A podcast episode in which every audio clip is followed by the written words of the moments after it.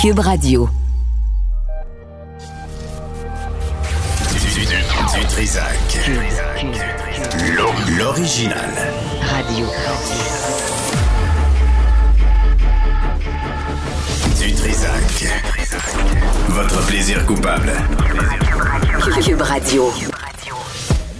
Bonjour tout le monde. Vendredi, c'est le 27 octobre 2023. J'espère que vous allez bien. Euh, on va, euh, vers midi, on va faire un exercice pour comprendre le mot euh, en C. Le vilain mot qu'on peut pas prononcer sans crainte de se faire poursuivre, c'est le mot C-O-L-L-U-S-I-O-N. Je veux pas le dire. Parce que si c'est pas les pétrolières, c'est les épiciers, c'est les banques, on peut pas les accuser de C-O-L-L-U-S-I-O-N. Donc, on aura euh, euh, Simon Tremblay qui, euh, qui était à la commission Charbonneau pour nous expliquer le sens légal du mot collusion. Euh, puis, euh, puis on va revenir sur aussi cette euh, manifestation qui a interrompu le discours de la ministre de l'Habitation ce matin, Mme Duranceau, pour comprendre c'est quoi les revendications. Mais tout d'abord, je vous invite à aller à la page 35 du Journal Montréal. Il y a un vieux monsieur qui est dans la caricature, qui veut faire signer sa pétition. Avec nous, Y, caricaturiste du Journal Montréal, Yannick Lemay. Yannick, bonjour. Allô?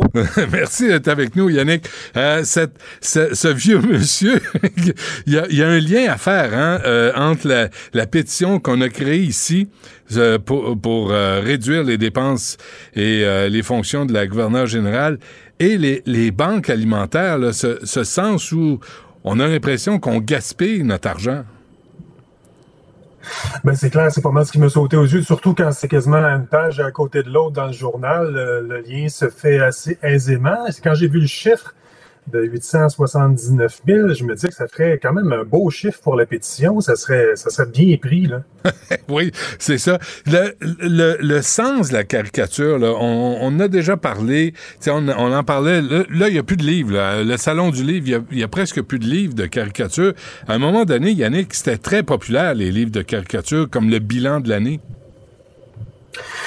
Oui, ben écoute, il reste encore Chapelot qui en fait un chaque année, puis André-Philippe Côté. Euh, moi, j'ai abandonné parce que c'était c'était pas rentable, premièrement. Et Ouais. deuxièmement, j'avais pas l'impression de rejoindre beaucoup de monde avec ça. Tu sais, le- l'intérêt, c'est de quand même rejoindre une bonne quantité de personnes.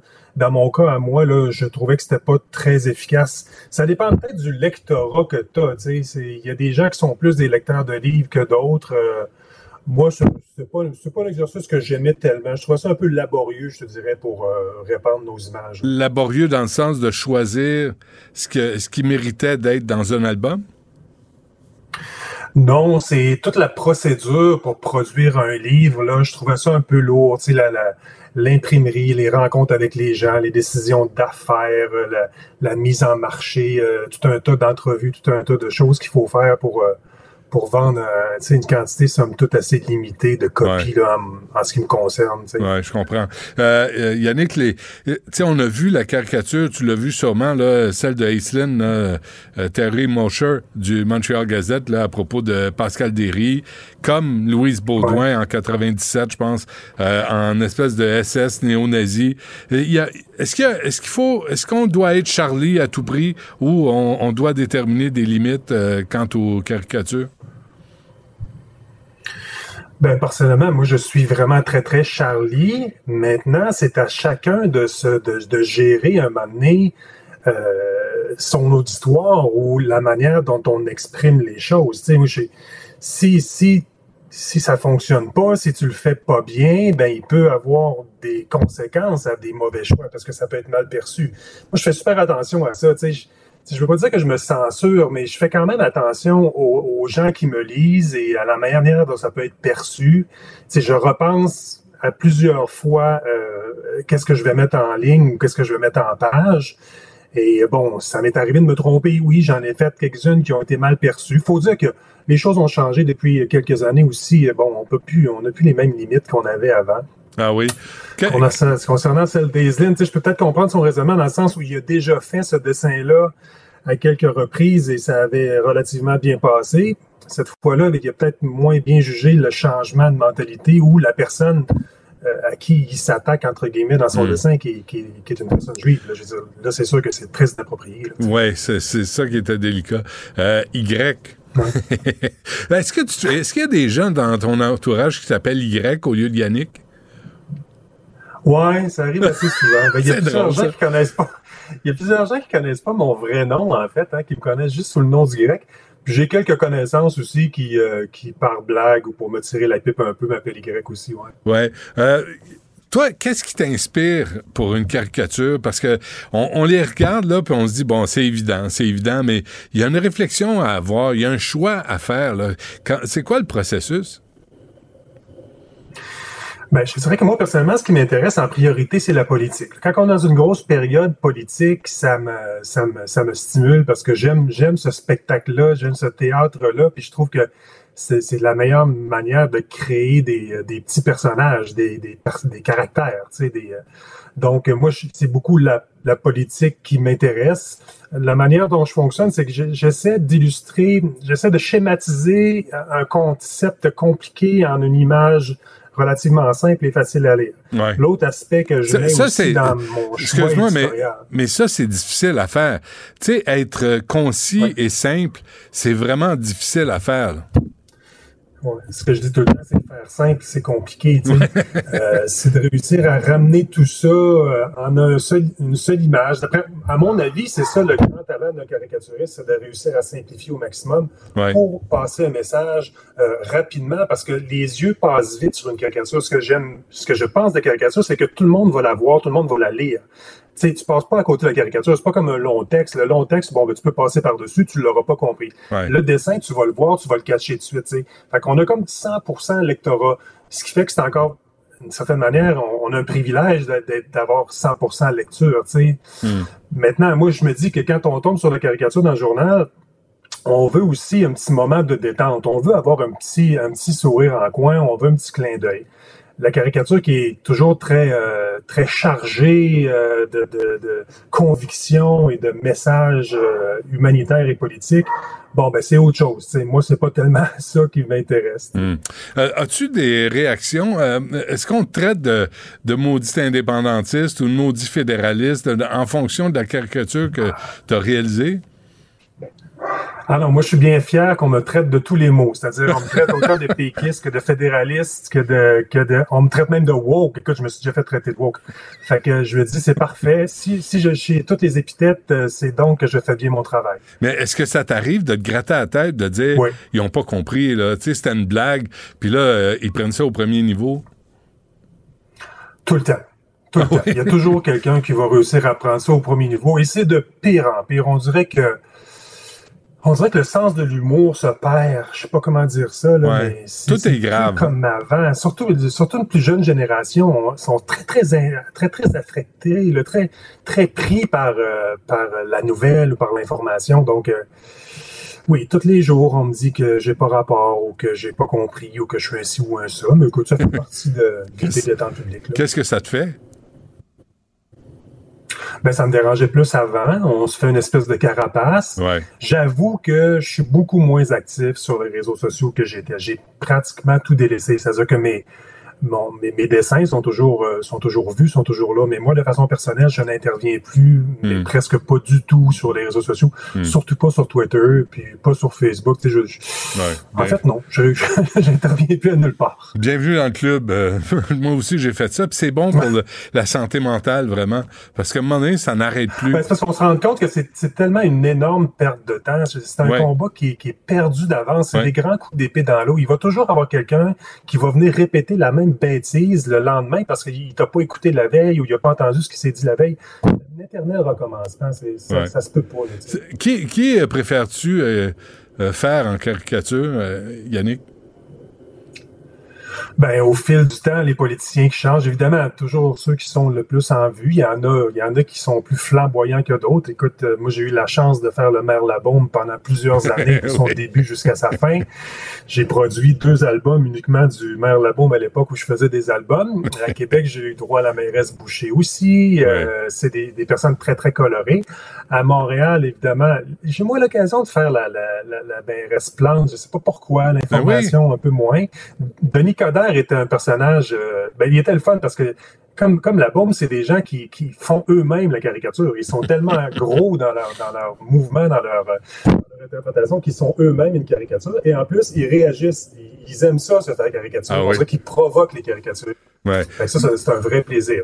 Mais François Legault. moi, François Legault est réussi, puis euh, puis euh, Justin Trudeau est drôle aussi. T'as, t'as comme saisi François Legault là, en capitaine Canada euh, avec son, son slip un peu serré. C'est, c'est quand même drôle. Juste, tu sais, avant même le message ou la blague, l'illustration euh, est, est- est rigolote. Ben, tu sais, en tant que dessinateur, à la base, en bout de ligne, quand j'ai quand j'ai filtré l'information, quand je me suis fait une idée sur le concept, il reste qu'à la base, moi, je suis un gars qui aime ça dessiner, c'est le dessin qui me fait triper. Tu sais, j'ai- Ouais. J'ai beaucoup plus d'agrément à regarder une caricature avec un dessin intéressant qu'avec un dessin plus simpliste ou Mm. d'autres- styles. Tu sais, c'est juste une question de goût personnel. Fait que oui, quand je tombe au moment de juste faire le dessin, Justin Trudeau, j'ai un plaisir immense à le faire. Euh, Le, le go, ça va. J'ai eu de la misère au début, mais là, ça va. tu sais. Hmm. Est-ce qu'il y a quelqu'un qui t'a déjà dit tu m'as fait de la peine?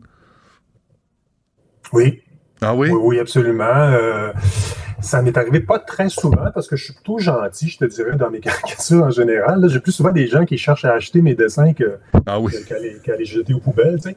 Mais oui, ça m'est arrivé avec, euh, avec des dames en particulier, là, où j'ai eu des commentaires où euh, tu sais, c'est plus, euh, c'est plus délicat parfois avec les dames d'exagérer des traits là, qui, Mm. euh, qui, euh, qui mettent tant d'efforts à essayer de masquer parfois. tu sais.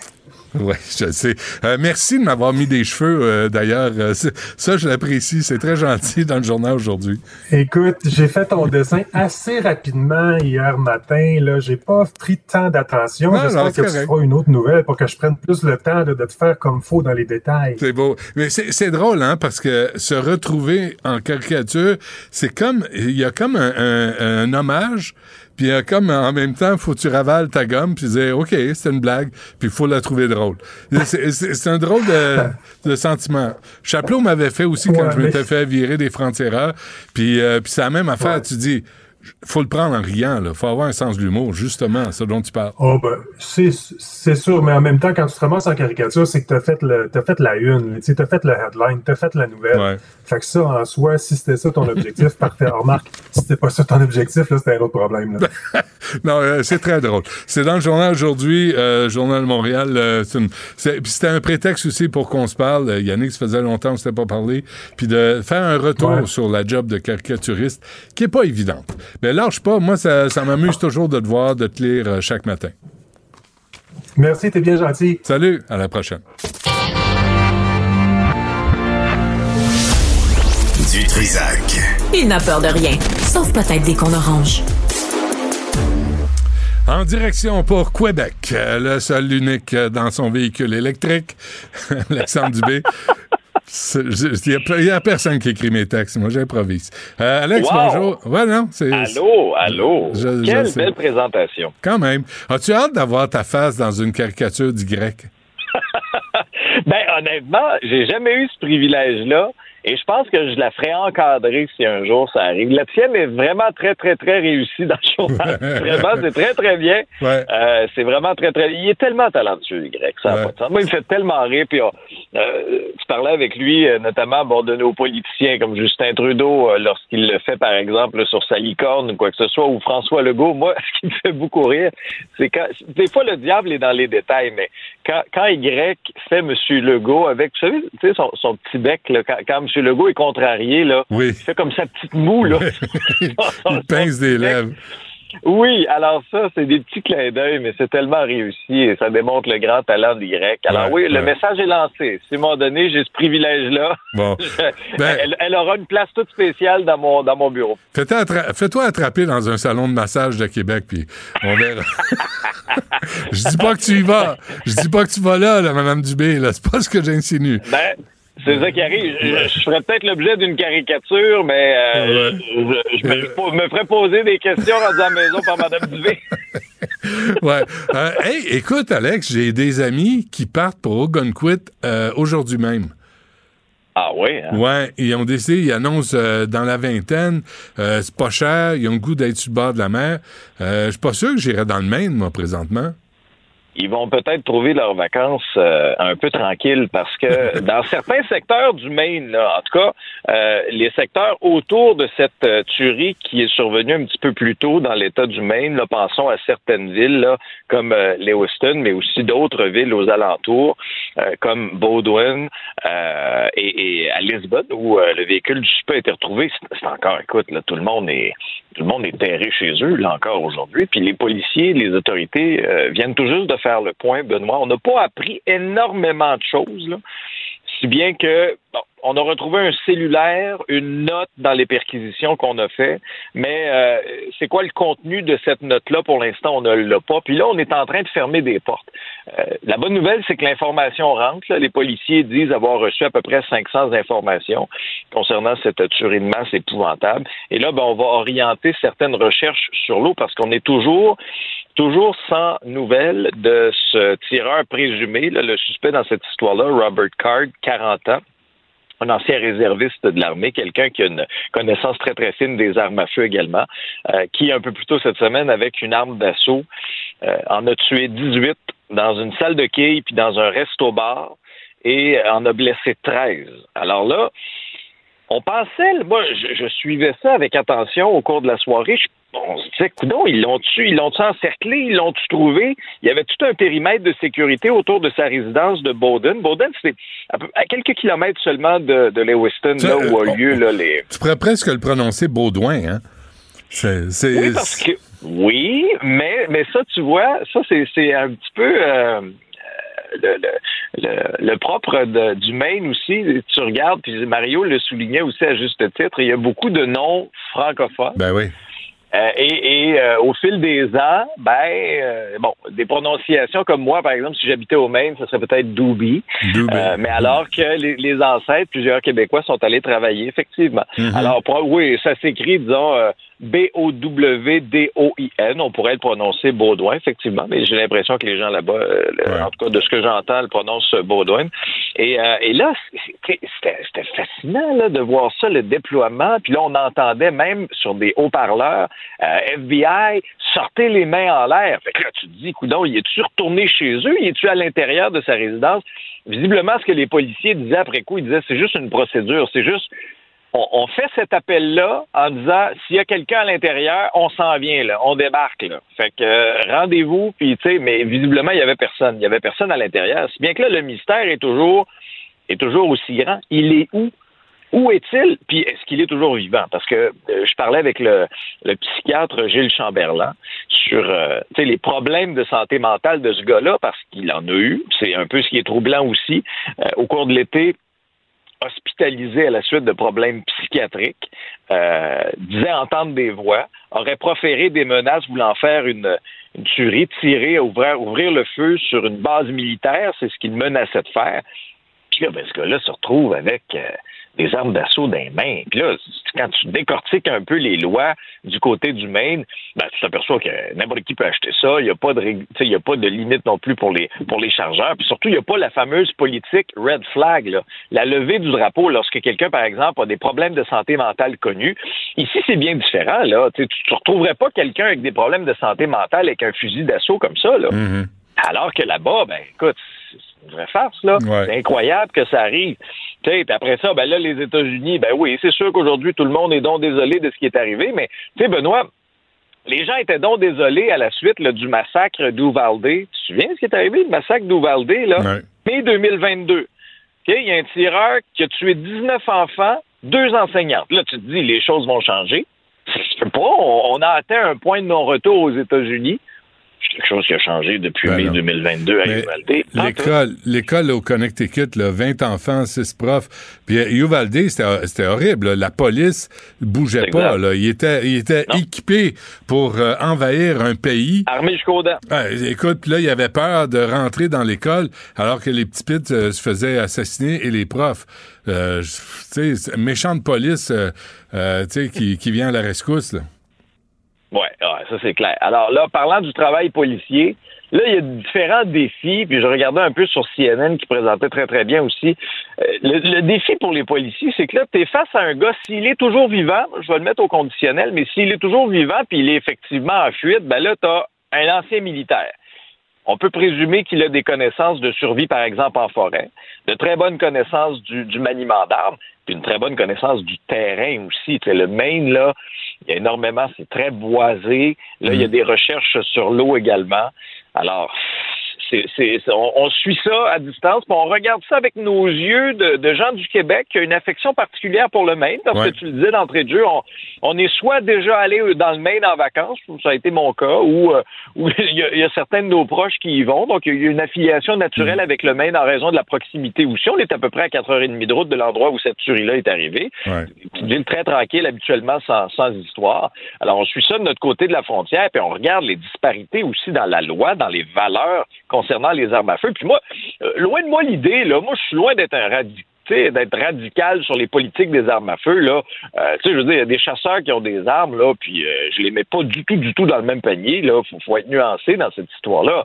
Mais je suis content de, je suis content de voir qu'au Canada, il y a quand même un peu plus d'encadrement, surtout avec les problèmes de santé mentale, Benoît. Tu ne devrais pas avoir une arme entre les mains. Ben, bien sûr, pas une arme d'assaut euh, comme ça. Euh, puis, euh, transport en commun, là, là, il n'y a aucune... Euh, c'est drôle, hein? Il n'y a aucun mea culpa de la part des maires et mairesses qui demandent toujours plus d'argent pour compenser les déficits des transports en commun. Moi, c'est ce qui me dépasse, Benoît, parce qu'on a, vu cette sortie-là des maires de la communauté métropolitaine de Montréal. Bon, il y avait la mairesse Plante de Montréal, le maire de Laval, Stéphane Boyer, la mairesse de Longueuil, Catherine Fournier. Puis là, ben, ils interpellent la ministre des, des Transports, Geneviève Guilbeault, pour que Québec éponge une plus grosse partie des déficits des sociétés de transport. Ce qu'on anticipe sur cinq ans, on parle d'un déficit projeté de 2,5 milliards. Québec dit un instant, on ne va pas payer 100% de la facture, ça va être 20% de notre contribution. Et là, ben là, tu as les maires qui, là, qui, sont indignés. Là, on entendait, par exemple, la possibilité de fermer le métro à 23 heures. Puis là, la mairesse nous dit qu'est-ce qui va arriver après la game du Canadien? Il n'y aura plus de métro. Après ça, elle donne un, exemple. Ça, ça m'a fait un peu sourire. Quand on va au Grand Prix, dont on est si fier, ah oui, êtes-vous si fier du Grand Prix? oui, tout à coup les, gens seront pris sur l'île Sainte-Hélène parce qu'il n'y a plus de métro. Bon, Madame Plante, le Grand Prix se termine en fin d'après-midi. Là. Alors, je pense qu'à 23 heures, on va avoir évacué tout le monde. Je ferme ma parenthèse. Mais parce que t'es pas invité au party, toi, Alex. C'est pour ça. Là. Parce qu'il y a des parties, il y, a, du monde qui sont ça. En tout cas. Ouais, mais les parties habituellement sont plus dans le vieux Montréal. Ouais, t'as raison. T'as raison. de la Formule 1 pour être déjà allé dans des parties. Mais, mais tu sais, Benoît, tu regardes ça, là, puis tu te dis, attends peu, là. Avant de nous têter une scène de plus de fonds publics, là, mm. est-ce qu'on peut d'abord s'assurer que ces organisations-là là, de transport en commun sont bien gérées? Est-ce que l'argent va réellement au bons endroits, là.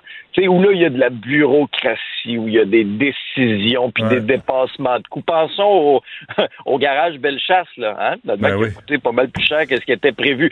Tu sais, la, la, rigueur budgétaire, je trouve que dans notre société, là, c'est une valeur qui se perd. mais il n'y avait pas, excuse-moi, Alex, mais il n'y avait pas aussi un garage euh, au stade olympique sur les, installations olympiques, là, où il y avait eu une, une mauvaise évaluation des travaux à faire Écoute, je te dis ça de mémoire, là. Il me semble que c'est encore la STM, qui travaille. Euh, puis, tu sais, les présidents de la STM, s'ils connaissaient rien au transport en commun, là. Avant, c'était Philippe Schnob, là, c'est M. Caldwell. M'a dit, ils n'ont pas, fait leur preuve, ni un ni l'autre. Ben, puis, Benoît, souvent, tu sais, ce qu'on entend dans les transports en commun, puis moi, j'aime ça aussi voir, lire un peu les commentaires des gens. Ils disent, bon, de un, est-ce qu'il y a une ponctualité au niveau des autobus, par exemple?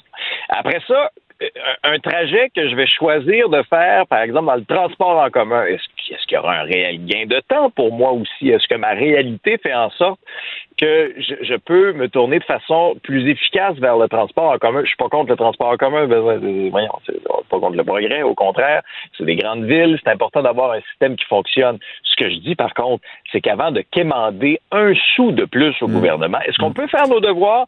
Est-ce qu'on peut s'assurer que l'argent est bien géré, que le budget est bien respecté? Tu sais, euh, tu te souviendras de cette histoire-là, puis c'est quand même assez particulier, là. Un étudiant, OK? Un étudiant a réussi à faire un genre d'application pour qu'on puisse recharger potentiellement notre carte Opus sur notre cellulaire ou qu'on puisse payer avec notre cellulaire. Mais c'est drôle. il y a quelques mois de ça, ben là, c'était un gros projet qui va être sur plusieurs années, qui va coûter très cher et là, on apprend, à un moment donné, que, ah ben non, finalement, un étudiant, lui, à temps partiel, a réussi à, sur le coin d'une table à faire quelque chose. Exactement. tu regardes ça comme, comme contribuable, alors qu'on est, c'est pas comme si on n'était pas assez taxé, là, je sais pas pour toi, là, mais tu sais, moi, ça au moins au-dessus de 50% de mon salaire qui part en impôt provincial, fédéral. là, tu te dis, attends peu, là, ça, ça s'en va où, cet argent-là? Puis est-ce que c'est bien utilisé? Alors, j'ai bien hâte de voir ce que, euh, ce que, ce que la ministre Geneviève Guilbeault va faire. Mais euh, moi, un instant avant de signer un chèque en blanc aux municipalités pour éponger les déficits de transport en commun, montrez-moi les chiffres. C'est quoi la solution? budgétaire rigoureux. La solution, donnez ça à la Caisse de dépôt. Ils viennent d'obtenir 6 milliards là, pour leur euh, REM qui ont dû euh, qui ont dû corriger parce qu'ils faisaient trop de bruit, qui est un an en retard, mais ça, c'est pas grave, ça. La Caisse de dépôt emmène large pour les transports en commun au Québec. Donnez ça à la Caisse de dépôt. Vous allez voir qu'ils vont gérer ça. Écoute, il y a les autres, là, ça va avancer. Ça va, être bruyant un peu. Mais ça va avancer. Euh, Alex, euh, sois prudent sur la route, puis on se reparle lundi. Du Trisac. Peu importe la manière qu'il choisit de s'exprimer, ses opinions sont toujours aussi saisissantes. Superbe, sublime, merveilleuse. Sauf que ce gars-là est quand même euh, rationnel et pragmatique. Ça pose un très grave problème. Je t'assure qu'il n'y a aucun politologue sérieux qui va te dire Un politologue, pas comme les autres. Loïc Passy. C'est pas le temps de faire ça. Loïc, bonjour. Bonjour Benoît. Sais-tu où je couperais dans le métro puis de l'autobus? Parce que moi, je le prends le métro puis l'autobus. Dans les ascenseurs qu'on a construits. Des ascenseurs pour handicapés, supposément. Ben, sais-tu quoi? Depuis deux, trois ans, j'ai vu une fois une personne en chaise roulante prendre un de ces ascenseurs-là. C'est des ascenseurs qui coûtent chacun pas des dizaines de millions de dollars, des centaines de millions de dollars, qu'il faut entretenir en plus. Sais-tu quoi? On pourrait prendre quelques-uns de ces millions de dollars-là pour assurer un transport même gratuit aux handicapés à travers toute la ville de Montréal par auto, ça serait, ça leur rendrait service, ça irait de porte à porte. Mais c'est aussi. on n'a pas besoin de ça. C'est des centaines de millions qui sont gaspillés. Mais, mais, mais, tu t'es déjà, gaspillé complètement. tu t'es déjà promené en poussette avec un bébé dans le métro. Oui, mais. C'est l'enfer, là. Tu sais, pour les familles. C'est l'enfer. Tu sais, c'est complètement archaïque, là. Regarde, regarde. Je l'ai fait. Puis des fois, il y a pas de, il y avait pas d'ascenseur. Tu prends les escaliers mobiles. Tu sais, quand il y en a. Quand il y en a pas d'escalier mobile, là, ça devient plus compliqué. C'est vrai, il faut monter marche à marche. Mais tu sais, en général, les parents sont forts, sont jeunes, peuvent faire ça. Ok, mais euh, mais ok, c'est vrai qu'il y a des gens qui en ont besoin. Disons qu'on pense à, ce que tu dis, là, Loïc. Moi, avant de dire on coupe là-dedans, est-ce qu'on peut se demander pourquoi ça coûte si cher? Comment ah, ça fait ben, que ça coûte si cher? C'est parce que les gens sont très, très, très, les gens sont très, très bien payés. Euh, les, les, euh, les, employés ont euh, des, des non, non, mais je parle des ascenseurs. Pendant la pandémie. tu parles des ascenseurs. Ah, ça coûte cher parce qu'il faut percer dans le roc, parce qu'il faut que tu réaménages tout. Puis, à part ça, c'est bien sûr que dans la construction, tout est payé deux, trois fois le prix que ça coûte réellement. ben, ça, on sait qu'il y, y, a une certaine mafia de la construction en plus. Mais le projet est mauvais en lui-même. ça coûte cher, ça coûte immensément cher à construire. Ben oui, c'est des centaines de millions de dollars qu'on pourrait épargner facilement là-dedans. Mais tu as des lobbies d'handicapés qui disent Ah non, touchez pas ça. Il y en a pas d'handicapés dans les ascenseurs. Je suis pas, d'accord. Je suis pas d'accord. Il y en a à peu près pas. Le, problème de circuler. non, je comprends, mais le problème. Tu prends pas le métro très souvent, Benoît. Non, Moi, je le prends très souvent. Ça fait un bout de temps. Ça fait un bout de temps, mais j'ai parlé souvent à des personnes qui vivent avec un handicap. Puis c'est vrai que les services en autobus, c'est tout croche. S'ils ont un handicap, Donne-leur donne leur accès à un service d'auto, porte à porte. Ça va coûter une fraction du prix que ça nous coûte pour les ascenseurs et leur entretien. Bon, la, la, c'est dans ce sens-là. Je, je suis pas contre les aider. Je suis pas contre les aider. Je dis, mettons l'argent à la bonne place. Investissons-le bien.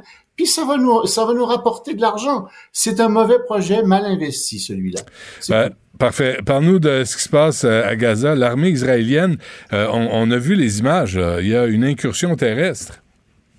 Oui, il y, a il y, a plusieurs incursions terrestres. On n'en voit qu'une partie, ils en admettent qu'une partie. Euh, ils sont ils sont en train de rentrer euh, de plus en plus. Il y en a une deuxième euh, qui a été euh, confirmée par les autorités israéliennes. Évidemment, le Hamas, euh, on prend leur, ben, Israël aussi, on prend les deux, on prend des nouvelles avec le, de des nouvelles avec des pincettes quand même. Là, mais disons que c'est un peu plus fiable de la part d'Israël. donc oui, ils sont rentrés. on ne sait pas exactement ce qu'ils veulent en ce moment. Il y a toujours ce problème de, de, de, de, Palestiniens qui, qui meurent, euh, d'enfants qui sont blessés, de femmes. Euh, de... Parce qu'on n'a pas l'impression qu'il y a beaucoup de combattants du Hamas jusqu'à présent qui sont morts là-dedans. Et euh, donc, les Européens s'organisent aussi. As-tu l'impression que l'invasion, l'incursion terrestre va permettre d'arrêter de pilonner avec des bombes un peu partout en Palestine et on va pouvoir viser mieux euh, le Hamas euh, qu'on veut détruire. Moi, je pense qu'il devrait arrêter. Je pense qu'il devrait arrêter de pilonner. Puis, comme je t'ai dit, moi, je pense qu'il devrait encercler la ville de Gaza euh, et, euh, et faire un blocus autour de la ville de Gaza parce qu'ils ont demandé aux gens de partir. Et sortir, puis ceux qui sont pas partis, ben là, et de sortir puis de laisser sortir, de sortir, laisser sortir les femmes, les enfants mm. euh, et, et des vieillards, euh, puis des personnes malades, euh, puis garder des combattants à l'intérieur. Mais pour le moment, en effet, ils pilonnent euh, la ville, ils pilonnent d'autres régions, le sud en particulier, et ça c'est déplorable. Il y a plein d'immeubles qui, qui s'effondrent partout, des infrastructures. Et très honnêtement, je pense que c'est plus une stratégie de vengeance et de terreur qui est en train d'être appliquée là. Euh, J'ai pas vraiment l'impression que ça atteint le Hamas qui est dans des souterrains, comme on le sait. Et ces souterrains-là, ben, ils sont à l'abri des bombes par définition. Mmh. Donc c'est un peu dommage. Et là-dessus, les Européens, c'est ça que j'avais commencé à te dire, avec euh, le président Macron en tête, essaient de s'organiser, essaient de dire, écoutez, il faut au moins envoyer plus d'aide humanitaire dans Gaza, parce que euh, l'opinion publique du monde arabe est très remonté en ce moment contre ce que font les Américains. Et euh, ils disent, écoutez, c'est deux poids, deux mesures. Puis c'est hmm. ce dont on parlait dès le début du conflit. Faut pas que ça devienne ça, mais c'est devenu ça de plus en plus. Puis ils disent, ben nos vies valent moins, les vies des Palestiniens, puis nos vies valent moins que les vies des Israéliens. Hmm. Alors ça, là, c'est très dangereux pour les États-Unis, pour Israël et pour leurs alliés. Bon, et pendant ce temps, les Russes euh, se mêlent du Hamas, se mêlent de l'Ukraine et euh, envoient de la chair à canon qui vient d'arriver en Ils ont besoin, ils ont besoin de chair à canon pour l'Ukraine, dont on parle beaucoup moins en ce moment. Alors, on a appris que les Russes font des rafles. Il y a en, en, Russie même pour envoyer euh, des immigrants. Euh, en, en, Ukraine. Il y a 11 millions d'immigrants qui viennent en grande partie des pays d'Asie centrale, qui sont euh, installés un peu partout en Russie. C'est du cheap labor, hein, c'est des gens qui, ben qui, souvent n'ont pas véritablement euh, de, de, de, la nationalité russe, mais ils travaillent là. Alors, comme ces gens sont très discriminés, sont mal payés, etc., ont pas la nationalité russe non plus, la police fait des rafles et elle leur fait signer souvent des contrats qui leur donnent la nationalité, mais qui les envoient automatiquement euh, au front parce que tous les gens qui ont moins de 30 ans et surtout les gens qui qui sont pas natifs de Russie doivent faire un service militaire et ils sont envoyés là et on, donc on se rend compte que ils font des rafles dans les mosquées, sur les lieux de travail, dans le métro, un peu partout. Ils arrêtent les gens qui parlent mal russe, leur font signer des documents et hop, on les envoie au front en Ukraine. Il y a de plus en plus de ces gens-là qui se retrouvent là-bas. Hmm.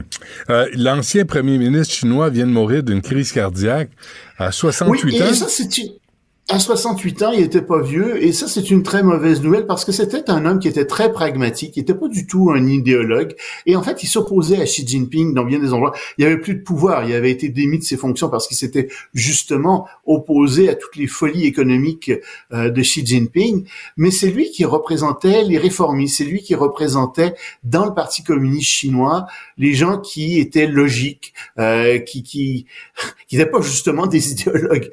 Et malheureusement, il vient de mourir d'une crise cardiaque. On a essayé de le ranimer, ça n'a pas fonctionné. Euh, je pense pas que ce soit un empoisonnement. Là, on n'est pas dans les, c'est pas, on n'est pas en Russie du tout. Euh, mais tout le monde se dit qu'est-ce que ça va faire à l'intérieur du Parti communiste chinois? Hmm. Est-il possible que ça provoque une espèce de vague contre Xi Jinping? Ce serait pas la première fois qu'on voit ce genre de choses se produire dans le Parti communiste chinois. Ça se pourrait que sa mort rallie beaucoup d'opposants à Xi Jinping, qui du reste est très très affaibli euh, à cause de sa très mauvaise gestion de l'économie chinoise. Hmm. Et euh, la bonne nouvelle pour euh, finir cette semaine Ben oui, c'est une bonne nouvelle. C'est-à-dire qu'en ce moment, Wang Yi, qui euh, fait office de ministre des Affaires étrangères de Chine, est en visite à Washington euh, pour quelques jours et il discute avec Anthony Blinken et les discussions, semble-t-il, sont très cordiales, se, se, se, déroulent très très bien et euh, il a dit écoutez, faut que la Chine et les États-Unis arrivent à discuter calmement de leurs différends. Euh, on sera pas amis comme avant, certainement, mais quand même, on peut s'entendre sur un certain nombre de dossiers. En fait, c'est ça qui, qui transpire de tout ça. Et donc, on pourrait avoir aussi une réunion euh, bientôt entre Xi Jinping et Joe Biden, euh, ce qui serait probablement excellent pour la paix dans le monde. C'est vrai que c'est une bonne nouvelle. Hein. Puis on, merci de la sortir parce qu'elles se font rares ces temps-ci. Euh, Loïc? Malheureusement. Merci. Bonne fin de semaine. Bon week-end, Benoît. Une voix qui porte, des idées concrètes, des propos qui résonnent. Benoît Dutrisac, déstabilisant, juste comme on aime. La rencontre Martino Dutrisac. Ah, ça, ça regarde mal. Ça regarde mal. Il commente l'actualité dans le calme et la sérénité. Arrête de te plaindre, arrête de chialer. D'une génération de flambous, de mollassons. Des propos sérieux et réfléchis. Tu me niaises-tu? Ben oui. Brut de bouche. la sagesse en bouteille.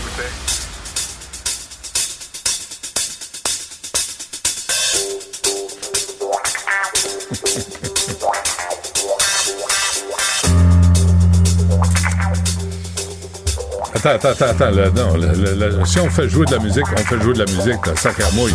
Arrêtez avec les extraits de 3 secondes. 4 minutes 39. On a le temps, on prend le temps. Pourquoi Richard, Richard Roundtree est mort?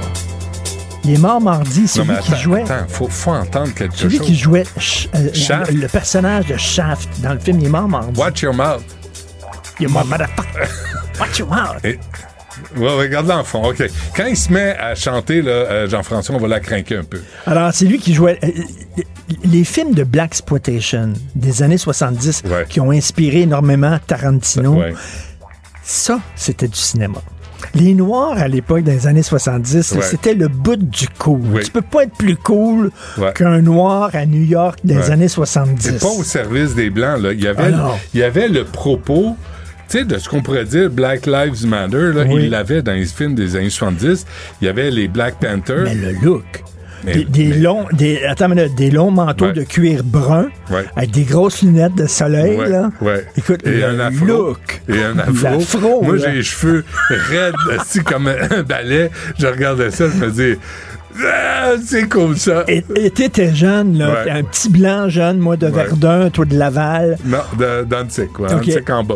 On allait voir ça au, au cinéma, ou des Ouais. fois, t'en pognais à la TV, là, tu dis, OK, moi, je vais être lui. Ça, Je vais être ce motherfucker-là. là. C'est lui que je veux être. ouais, ouais. Puis il jouait pas toujours des rôles de méchants.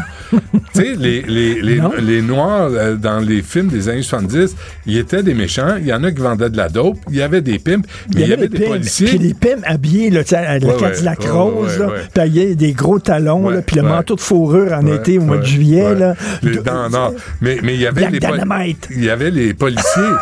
Il y avait des policiers qui étaient blacks Ben aussi. ouais. Et ça, ça, c'était cool. Shaft était un, détective privé. Ouais. Puis, puis Et il arrive, il est comme, il est hein? comme oui, avec, avec euh, Samuel Jackson? Samuel Jackson. Ouais, qui est pas mauvais non plus. Samuel Jackson, il est a bad, one bad motherfucker Ah dans, dans la culture là, qui, qui, qui avançait. Mais, mais ça, cette, cette époque-là, c'était. Toutes les, puis les filles, Pam Greer. Ouais, Attends une minute, Pam Greer. Ouais, tu pouvais-tu avoir une fille plus sexy que ça? ouais, ouais. Elle était incroyable. Écoute-le un peu. Damn right. Attends. Who is the man that would risk his neck for his brother, man? Can you dig it? Can you dig it? Can you dig it? Can you dig it? Écoute, moi, je m'ennuie de ça. Moi, j'avais des disques, là, d'artistes noirs, là. C'était la moitié de la collection de disques que j'avais. tu sais, les Temptations, les, euh, ouais, ouais, ben, Stevie Wonder, Marvin Gaye. Marvin Gaye. Dès, dès que je sortais de la douche, je faisais jouer du Marvin Gaye, tu sais, pour m'inspirer. Ben, minute. J'étais toujours et- déçu. Et, et, euh, euh, celui là, celui là, toutes les tunes joue dans toutes les bars de danseuses au monde. D'ailleurs, les bars de danseuses avaient tout le drapeau en berne quand il est mort. Barry White. Barry White, oui, c'est ça. Barry White. Oui, oui, la grosse voix. Mais ça, ma- mais ça marchait. Bref, euh, tu sais, C'était une époque. époque. Et Ouais. euh, je sais pas, les, les blancs, les noirs, euh, il y, a- il y avait quelque chose de le, le mix à l'époque. Puis il y avait un combat disco, là. mutuel pour chercher l'égalité entre, tu sais, de, de- parce qu'on sortait des, des grandes, ben, c'est pas des, des émeutes là, puis Des aussi années des, 60. oui, puis des vrais racistes, le Ku Klux Klan là, qui qui pendaient des hommes noirs parce qu'ils avaient parlé à une femme blanche. Là, c'est du réel racisme qui était inconcevable. Tu sais, bon, est pendant longtemps, on a euh, snobé le disco en disant c'est un genre musical dégueulasse, puis tout ça. Mais sauf que le disco, c'était quoi? C'était les noirs puis les gays. C'était ça, le disco, là. Ouais. C'était, tu sais, c'était de- de- des bars à New York. C'était Ouais. beaucoup les gays puis les noirs. Ouais. Deux minorités qui sont mis ensemble. Fait que c'est le, le, le côté funk des noirs avec euh, euh, La le, mode. côté mode gay, là. tout ça. ça, là. Où, t'avais des matantes au party de Noël qui chantaient YMCA en sachant pas que la toune de YMCA, c'est moi je vais là parce qu'il y a des gars tout nus, Christy, puis j'aime ça voir les gars tout nus. Ben ouais. C'était ça. Puis Ben ouais. Hilde Navy Ouais. va, va dans la marine parce que tu vas te faire entuber par, euh, par Popeye, esprit. Popeye va t'entuber. Et là, t'avais la matante qui chantait Hilde Navy, qui était un hymne gay total. Euh, en tout cas, au Québec, euh, peut-être que les nuances des paroles nous sais, de, de- de ça. Mais, ma- tu sais, Marvin Gaye, si Ah, Marvin Barry Gaye. White, What's, going Marvin on? What's Going On de Ouais. Marvin Gaye? Ouais. Euh, le- les années 60, ça pétait de partout. Il y avait des assassinats aux deux semaines. Puis Ouais. là, lui, il passe cette tune-là qui est un chef-d'œuvre.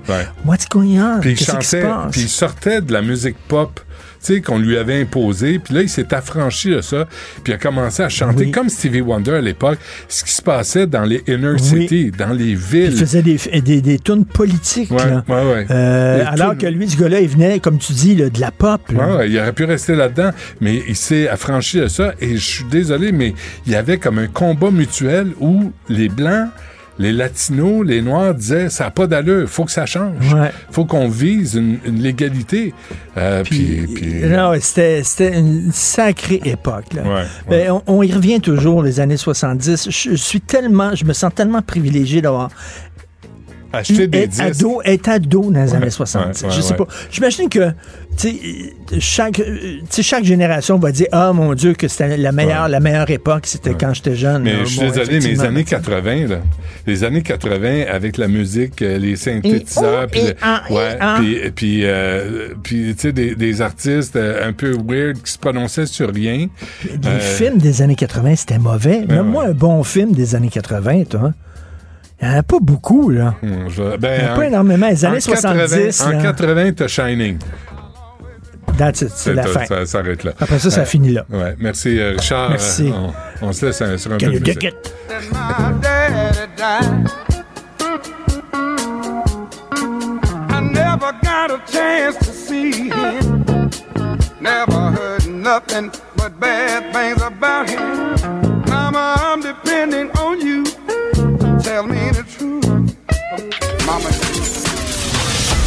Ce segment est aussi disponible en vidéo sur l'application Cube ou le site cube.ca. Philippe Richard Bertrand. Est-ce qu'il y a quelqu'un qui calcule? Je capote. T'imagines combien ça coûte? Entrepreneur et chroniqueur passionné. Qu'est-ce que tu veux de plus? Philippe Richard Bertrand. Philippe Richard, bonjour. Salut, comment ça va? Ben ça va, mais euh, toi tu soulignes euh, de l'argent qui a, qui a été dépensé, euh, puis finalement euh, on reverra pas la couleur de cet argent-là. Non, encore une fois, il y a une mine dans le Grand Nord du Québec qui a décidé de se mettre à la- l'abri de, de ses créanciers. C'est une provision dans la loi sur les faillites qui te permet de geler tous les poursuites et tous les paiements que tu as à faire. Alors, c'est comme ça stoppe l'hémorragie parce qu'à partir de cette date-là, toute, date, toute dette qui est contractée ou tout fournisseur qui est contracté avant cette journée-là n'a pas à être payé tant et aussi longtemps euh, que euh, que tu n'as pas fait un arrangement avec ces créanciers-là. OK? Pire que ça, si tu es fournisseur, tu as l'obligation par la loi de continuer à offrir des services à cette compagnie-là. Hein? Ben oui, c'est la loi. Oui. La seule affaire, c'est que tu peux demander d'être prépayé, mais tu n'as pas le droit. Tu sais, je vais donner un exemple. là. Tu comprends qu'il y a une compagnie aérienne qui amène ses employés-là travailler dans le Grand Nord à chaque deux semaines, ou à chaque mois. Il y a une genre de rotation. Si les factures de la compagnie aérienne n'ont pas été payées avant aujourd'hui, tout ce qu'il y a avant n'a pas à être payé. Tant et aussi longtemps qu'on ne s'est pas arrangé sur cette dette-là. Par contre, comprends que ce, ce- ce transporteur-là, pour partir l'avion demain matin, va te dire 20 mois, 20 peu importe le montant. Alors, en anglais, on appelle ça COD, là, ce qui veut dire que tous tes fournisseurs ont le droit de te demander à partir du lendemain matin que tu te mets sur cette loi-là d'être prépayé ou d'avoir des arrangements de paiement très, très serrés. Mais euh, c'est cash on delivery, COD? Oui, exactement. Ce qui veut dire que tu es obligé de payer maintenant. Hmm. Par contre, outre ça, ce que, ce que je trouve bizarre, c'est que le gouvernement du Québec a mis beaucoup d'argent là-dedans à travers divers filiales, autant par, à, travers Investissement Québec qu'à travers la Caisse de dépôt, etc. Euh, c'est une entreprise qui, euh, il y a deux, en 2018, venait de lever 130 millions de dollars avec ses propres investisseurs. Et ce qui m'a fait sursauter, c'est que le président disait déjà en 2018, disait déjà, ça, c'est de l'argent pour nous rendre à il y a- dans trois ans maximum. Ah, il disait déjà que il y aurait plus d'argent en 2021. Là, bon, la pandémie est arrivée. J'ai pas été capable de mettre la main à savoir s'ils ont eu des prêts d'urgence. Je suis pas mal sûr que oui. Sauf que c'est quand même bizarre. C'est comme si tu disais à tes actionnaires, bon, je vous demande de l'argent aujourd'hui, mais dans trois ans, j'en aurai plus. Alors, c'est quand Alors, même un drôle de investissez, dans quelque chose qui va fermer, qui va échouer. Ouais, en fait, écoute, j'ai vraiment regardé, là, parce que je me disais, ça se peut pas qu'il ait écrit ça, mais ça a été recité dans 4-5 médias. Ah ouais. Président, qui est le même aujourd'hui, c'est le même gars trois ans après, en 2018 a dit, yes, on vient de l'argent, on vient de lever de l'argent, mais dans trois ans, on n'en aura plus. Alors là, c'est à se demander. Puis là, faut pas se le cacher que le prix des métaux, le prix des diamants, c'est une mine de diamants, là. Tout ça, avec la conjoncture économique, euh, tu sais, il y a pas grand monde qui doivent s'acheter des gros diamants en ce moment, là, tu sais, Mm. parce que veut, veut pas, mondialement, il y a un rehaussement des taux d'intérêt. Le luxe euh, a beaucoup plus de misère qu'ils ont eu pendant la pandémie. Dans la pandémie, tout le monde se garochait dans le luxe parce que tout était subventionné, tu sais, les, les salaires. Il y a un paquet d'entreprises qui ont fait des profits records. Pourquoi? Ben, parce que tout était, ton loyer était subventionné, tes salaires étaient subventionnés. Sauf que là, c'est le retour de l'ascenseur. Sauf qu'à se demander euh, qu'est-ce qui va arriver? Puis, encore une fois, les gouvernements passés, Benoît, ont toujours été très, euh, très aidants par rapport aux minières. Ouais. Mais là, ils font la sourde oreille. Tu sais, il y a vraiment un changement où est-ce que le gouvernement Legault, à travers le ministre Fitzgibbon, est en train d'abandonner des secteurs d'activité. Il, il abandonne le secteur de- du, du détail. Il a abandonné la restauration et les hôtels. Là, est-ce qu'on est en train d'abandonner euh, le secteur euh? Non, là, non, mais tu veux pas, mines? tu veux quand même pas qu'ils leur donnent une autre subvention, là. Non, La- non, non, non, c'est pas ça que je dis. 425 mises à pied, la mine Renard, mais là, en plus, ils s'en vont sans nettoyer, j'imagine. C'est nous qui allons torcher, euh, qui allons les torcher. Ça, les minières, C'est ça. là, c'est des baveux pour ça, là. Mais, mais Benoît, c'est pas trop pire, c'est loin, tu sais. C'est une blague. C'est Ouais, vraiment une blague. C'est- une blague, Benoît. Tu comprends, mais, mais moi, ça, on en avait déjà parlé, toi et moi. Moi, j'aimerais ça savoir quand on prête de l'argent à une compagnie comme ça. Tu sais, là, moi, là, pour certains de mes travaux comme entrepreneur, je suis obligé de prendre des assurances. Moi, j'ai 4-5 clients là, qui m'ont demandé des assurances spéciales s'il arrivait quelque chose. Puis ça, c'est à mes frais. là. C'est moi qui paye ça. là. Mhm. Mais est-ce que la minière a un, un- un- on appelle ça un bond en anglais, là, un bon de garantie de- pour le nettoyement, de, de nettoyer son site? Puis euh, honnêtement, j'ai parlé à deux, trois amis qui sont dans le minier, puis ils me disent euh, parle pas de ça, parle pas de ça. Nettoyer le site, une fois qu'ils ferment Ouais. la mine? Ah non, c'est ça. Ouais. Et ça, ça va nous, ça nous coûte des milliards, là. Ça nous coûte Ah des milliards. c'est pas d'aujourd'hui qu'on parle des mines euh, qui ont salopé l'environnement et qui sont partis avec nos ressources naturelles. Ils nous ont laissé des miettes et de la cochonnerie à ramasser. Ah, ben, pas juste les mines, les papetières. Pense à la carrière qu'il y avait dans, juste en haut du métropolitain, dont j'ai oublié le nom. Là, Miron. Mais qui est rendu- Miron, la carrière Miron, cette entreprise-là fait des millions pendant des années, là, du gros, gros cash. Ils sont partis, Ouais. ont laissé le site à Montréal. Aujourd'hui, Montréal, ça, c'est un, un des bons coups de Montréal. Moi, je cours là, là, comme coureur. Là, c'est un parc extraordinaire pour aller courir. Mhm. Ça sent un peu quand il fait chaud, mais bon, ils sont en train de décontaminer le site, mais c'est c'est les Montréalais qui payent ça. Là. Ben oui. Ben oui, puis elle, Montréalais qui la compagnie est partie. Euh, on se laisse là-dessus. C'est la fin de semaine. Hein? On relaxe. Oui. Puis on se reparle Oui, lundi. Mais, mais euh, Yes. je- on- on- la semaine prochaine, on revient sur la Banque du Québec. C'est un sujet sur lequel je veux qu'on revienne. Ouais, mais j'aimerais tellement ça. Il faudrait faire venir le, le- le monsieur que tu connaissais. Ben, je suis monsieur, là-dessus, euh, là. Léopold Lozon, Ah, je vais l'appeler, je vais demander. Ouais, je vais l'appeler, je vais le secouer là, de sa, Je sa vais être là, retraite. je vais être là, je veux juste le connaître. Je vais, me- je vais me mixer dans ton entrevue. Parfait, je vais t'avertir à l'avance. Ben, ça marche. Merci. Philippe Richard, merci. Bye. Bonne fin de semaine. Du Trisac. Il déconstruit la nouvelle pour que vous puissiez la construire à votre manière. Bon, le ministre de l'Énergie, Pierre Fitzgibbon, euh, veut savoir pourquoi l'essence coûte si cher à Québec. Euh, il a demandé aux cinq principaux détaillants d'essence d'expliquer la situation. Écoutez bien ça, le ministre Fitz- Fitzgibbon demande au Bureau de la concurrence du Canada d'enquêter et il dit, ça prend une enquête. Loin de moi l'idée de dire qu'il y a eu de la C-O-L-L-U-S-I-O-N. Alors, il faut demander, il faut que le Bureau de la concurrence euh, regarde, fasse des analyses au niveau des compétences, déterminer s'il y a eu concertation entre les joueurs.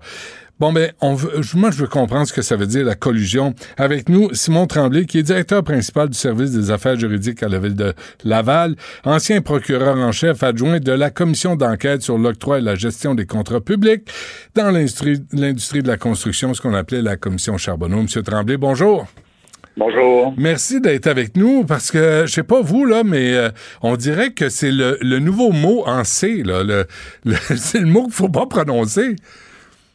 Il y en a plusieurs. On pourrait parler de cartel aussi, là, qui est sensiblement la même chose, mais euh, effectivement, là, on n'est pas à l'abri de- d'entendre collusoire. Puis c'est pas la première fois là, de mémoire qu'on entend parler là, de, de potentiels prix fixés là, par des, des, des- compagnies de pétrole. Donc euh, c'est peut-être Pouvez-vous nous donner d'abord la définition légale là, du mot collusion? Bon, définition, euh, je dirais que si on le fait le plus simple possible, parce que Ouais. je pourrais mettre beaucoup de mots, mais c'est une entente secrète.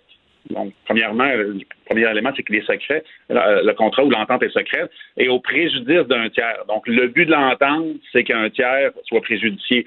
Donc, on peut penser aux fonctionnaires, aux municipalités, aux donneurs d'ouvrages publics dans le cas de la commission Charbonneau, ou potentiellement ici, encore une fois, je, je suis prudent, mais potentiellement les, les- les- les- les consommateurs d'essence. là. Faites attention. Fait- On marche sur- Pourquoi on marche sur des œufs quand on prononce le mot collusion? Ben, ben, faut faire attention, là, parce que que là, je, je- je parle au sens large, mais euh, Ouais. donc, il y d'une certaine forme là, de, de comportement frauduleux. Donc, euh, ça peut être euh, diffamatoire pour euh, une entreprise, une organisation, une personne. Euh, ben, ça, ça- ça peut l'être d'une certaine façon, surtout si c'est pas vrai. Donc, avant de dire que quelqu'un a commis de la collusion, donc a eu un comportement d'une certaine façon frauduleux, ben, il faut faire attention, je dirais. Quand c'est facile, la commission Charbonneau, on avait une certaine preuve, dans d'autres contextes aussi, on pense au procès honoré, mais là, ici, c'est des allégations, c'est une preuve, si on veut, à date circonstancielle. Ça coûte plus cher dans une région alors qu'elle n'est pas nécessairement plus loin. Donc, pourquoi? C'est des questions légitimes, mais avant de parler de collusion, je pense a des gens euh, qui doivent euh, s'y pencher, faire les enquêtes nécessaires et euh, poser des questions à qui de droit. OK. Monsieur Tremblay, je dis ça, là. Mettons, euh, je suis sur un coin de rue, là. J'ai les bras croisés, là. Puis je me tourne en face de moi, là. Il y a une station d'essence à une pièce 74.4. Je me revire. Il y a une autre station d'essence. Une pièce 74.4. Je me retourne. Hein, Vous comprenez le principe? Euh, c'est- Est-ce que c'est si difficile que ça de prouver qu'il y a collusion entre certaines compagnies pour euh, établir un prix fixe? Il faut faire attention aussi, là, si on parle au bureau, du bureau de la concurrence, il y a des compétences en matière civile, en matière criminelle. Donc, c'est sûr qu'en matière criminelle, il faut faire une preuve hors de tout doute raisonnable. Évidemment, le fardeau est extrêmement élevé. Comme je vous dis, au niveau circonstanciel, il y a, il y a peut-être lieu de poser certaines questions. Et là, je connais pas assez l'industrie pour savoir pourquoi, effectivement, d'un hasard soudain, euh, tous les prix. un hasard soudain. Mais quand, mais, mais on peut se poser la question pour les, les, euh, les taux hypothécaires sur le, les taux euh, des cartes de crédit. Il me semble que le libre marché, ça veut dire de la concurrence. Mais quand toutes les compagnies ou les commerces imposent le même prix ou les mêmes taux, il me semble que quelqu'un quelque part s'est parlé. Ben, c'est là qu'on va parler le cartel, là, qui est un peu, là, qui est un peu, pardon, la, la, forme la plus aboutie de la collusion de cartel. Là. Donc là, on va, on va, on va, on va faire des ententes d'entreprises qui sont dans le même domaine, qui vont fixer des prix, des allégations dans le passé, pas si loin là, de, je pense en matière d'alimentation. Je pense que c'est le pain. Oui, le pain en 2018. Donc, c'est sûr que c'est tentant. Puis surtout, en plus, on avait encore des articles récemment que la concurrence diminue parce que les gens s'achètent entre eux, des compagnies grossissent. Donc, ça devient de plus en plus euh, propice à, moins qu'il y ait de concurrence. Ben, plus que c'est facile de se parler. Encore une fois, on met sur la bonne foi des gens, la bonne foi qui se présume, là, mais si quelqu'un de mal intentionné, on l'a vu dans un passé pas si lointain, encore une fois. Ben oui. C'est facile, facile. Avec votre expérience la commission euh, Charbonneau, ce qu'on appelle la commission Charbonneau, M. Tremblay, euh, c'est quoi l'impact de la collusion sur la vie des citoyens? Euh, ben, ça, affecte, ça affecte beaucoup de choses. Il y a des cas extrêmes. Il y a le cas du Québec, mais j'ai été dans, eu l'occasion de donner une conférence suite à la commission Charbonneau. Et dans d'autres pays où il y a la corruption, la collusion est très présente, ben, c'est toute la démocratie qui en souffre. Parce que c'est les institutions qui sont plus indépendantes. Donc là, on est dans des cas plus extrêmes où que ben, c'est toute la société, la démocratie qui est gangrénée. Euh, quant à nous, ben, les conséquences, c'est beaucoup monétaire. C'est évident, il y a des coûts importants. On le voit à la collusion, des profits. Des fois, c'est des gens qui vont souffrir de l'argent à l'État. Si, si on parle d'un cas hypothétique de, consommateurs qui sont floués, ben, c'est des consommateurs qui payent plus et c'est des entreprises qui s'enrichissent davantage. Donc, comme, le dit dans la définition très simple, c'est au préjudice d'un tiers. Donc, si quelqu'un a subi un préjudice, ben, l'autre, potentiellement, surtout dans un cas comme celui-ci, ben, en tire un bénéfice. C'est toujours les mêmes, hein? Dans le fond, le tiers, là, c'est toujours les mêmes. c'est toujours les citoyens et les contribuables.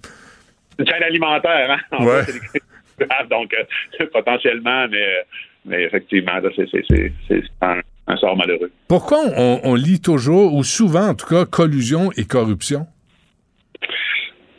Euh, c'est deux choses complètement différentes. Oui. Mais donc, je dirais que ma réponse, euh, c'est lorsque la mauvaise foi des gens mal intentionnés, ben, il y a deux façons. Il y a s'entendre, fixer les prix, ou y aller en, en, en, des rapports individuels, donc un surveillant de chantier, dit, gars, je te donne euh, de l'argent, un cadeau, euh, des lunchs, des choses comme ça, puis t'es es clément ou tu exagères un peu. Donc, c'est ça la grosse distinction. Là. Mais, mais les deux sont, sont, sont aussi nocifs, pardon, néfastes pour la société. Là. Hmm. Mais ça pas ensemble, comme, on, comme je vous dis, la mauvaise foi est présente, mal intentionnée. Donc, c'est deux façons de, de s'enrichir sur le dos des autres. Je sais pas si vous l'aviez lu, l'article euh, Simon Tremblay, là, mais quand vous lisez Pierre Fitzgibbon, qui a pas la langue dans sa poche, hein, le ministre de l'Énergie, disait « Loin de moi l'idée de dire qu'il y a eu de la collusion. Mon Dieu, là, jamais j'ai même prononcé le mot, puis je suis désolé de l'avoir dit. Euh, à quel point ça fait peur, même, même au ministre du gouvernement du Québec. Ben, comme je vous disais, le ministre ne peut pas non plus lancer des, de façon générale, des, accusations que tel domaine, telle industrie, il y a des enjeux. Il peut se poser des questions, il peut demander aux, aux, organismes qui sont chargés de, de, de les surveiller, d'agir, d'enquêter. Encore une, encore une fois, lui, il pourrait personnellement faire une plainte et ça pourrait mener une enquête, là, mais de, de, de, de, dire, hein, on est une société démocratique, il y, a des, il y, a des, principes, des droits fondamentaux, on ne peut pas non plus commencer euh, dans les des conférences de presse d'accuser euh, de comportements graves euh, des entreprises quand même assez importantes là, au-delà de, des critiques qu'on peut avoir à l'égard de ces compagnies-là. Donc, il faut être prudent. Puis comme ministre, je pense qu'il se devait d'être, il se doit d'être prudent. Ouais. À euh, le, les autres individus peut-être n'ont pas le même contexte que lui, mais comme ministre, il doit donner l'exemple pour, pour montrer euh, le sérieux. Mais sans accuser, on peut se poser la question. Tu sais, genre, je dis ça, je dis rien, là. Ben, c'est ce que je comprends. Là. Encore une fois, je ne suis pas impliqué personnellement. Là, je, ouais, ouais. je peux vous dire que que j'en lis de, la couverture médiatique, effectivement, ils se posent des questions, puis ils demandent un peu comme avait fait, là, je pense qu'il y a eu une, des analogies d'ailleurs à cet effet-là par les médias, mais tu sais, le ministre Champagne, là, au niveau des prix d'épicerie, on se pose des questions. Dans les citoyens, effectivement, ceux qui payent, puis on sait que le, la charge est importante, que ce soit fiscale ou les obligations, l'inflation. Donc, mm. euh, c'est certain que s'il y a un tel comportement ou il y a des soupçons, ben, que, qu'on regarde. Ces organismes-là servent à ça aussi, à vérifier. Ouais. Peut-être qu'il n'y en a pas de problème, mais au moins, on aura la, conscience tranquille, on a regardé, puis il n'y en a pas de problème, et tant mieux. Mais là, vous, vous travaillez à Laval. C'était un haut lieu de collusion et de corruption. On le sait, on peut l'affirmer, euh, je pense. Euh, avant qu'on se quitte, Simon Tremblay, avez-vous l'impression que la commission Charbonneau, euh, dans tout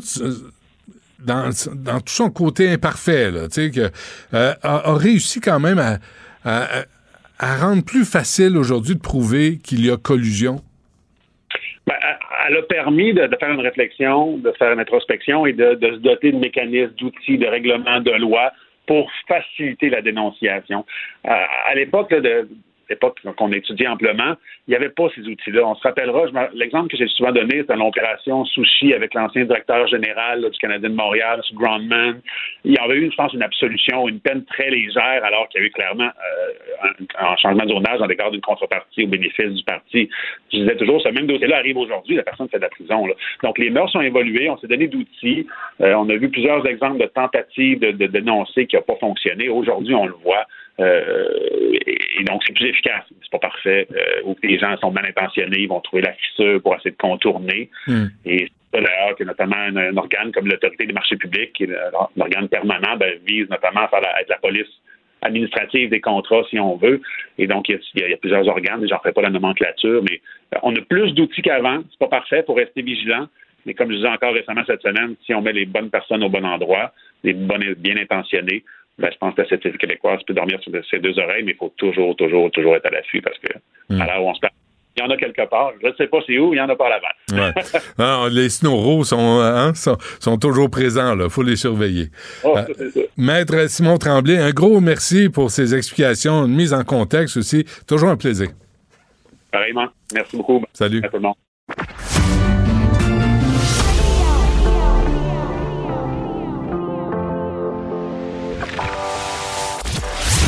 Il cuisine, il talonne, il questionne pour obtenir les vraies réponses.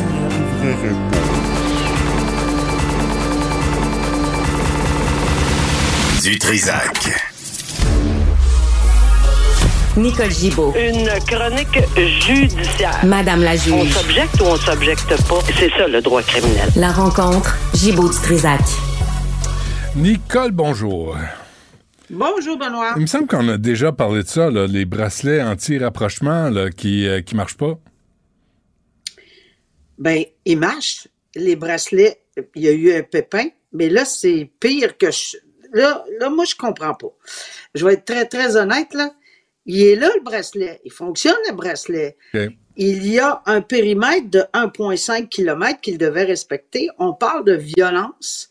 Là, on parle, on est en matière de violence euh, qu'on dit d'un ex-conjoint, mais je pense que j'ai compris un contexte de proxénétisme aussi. Là.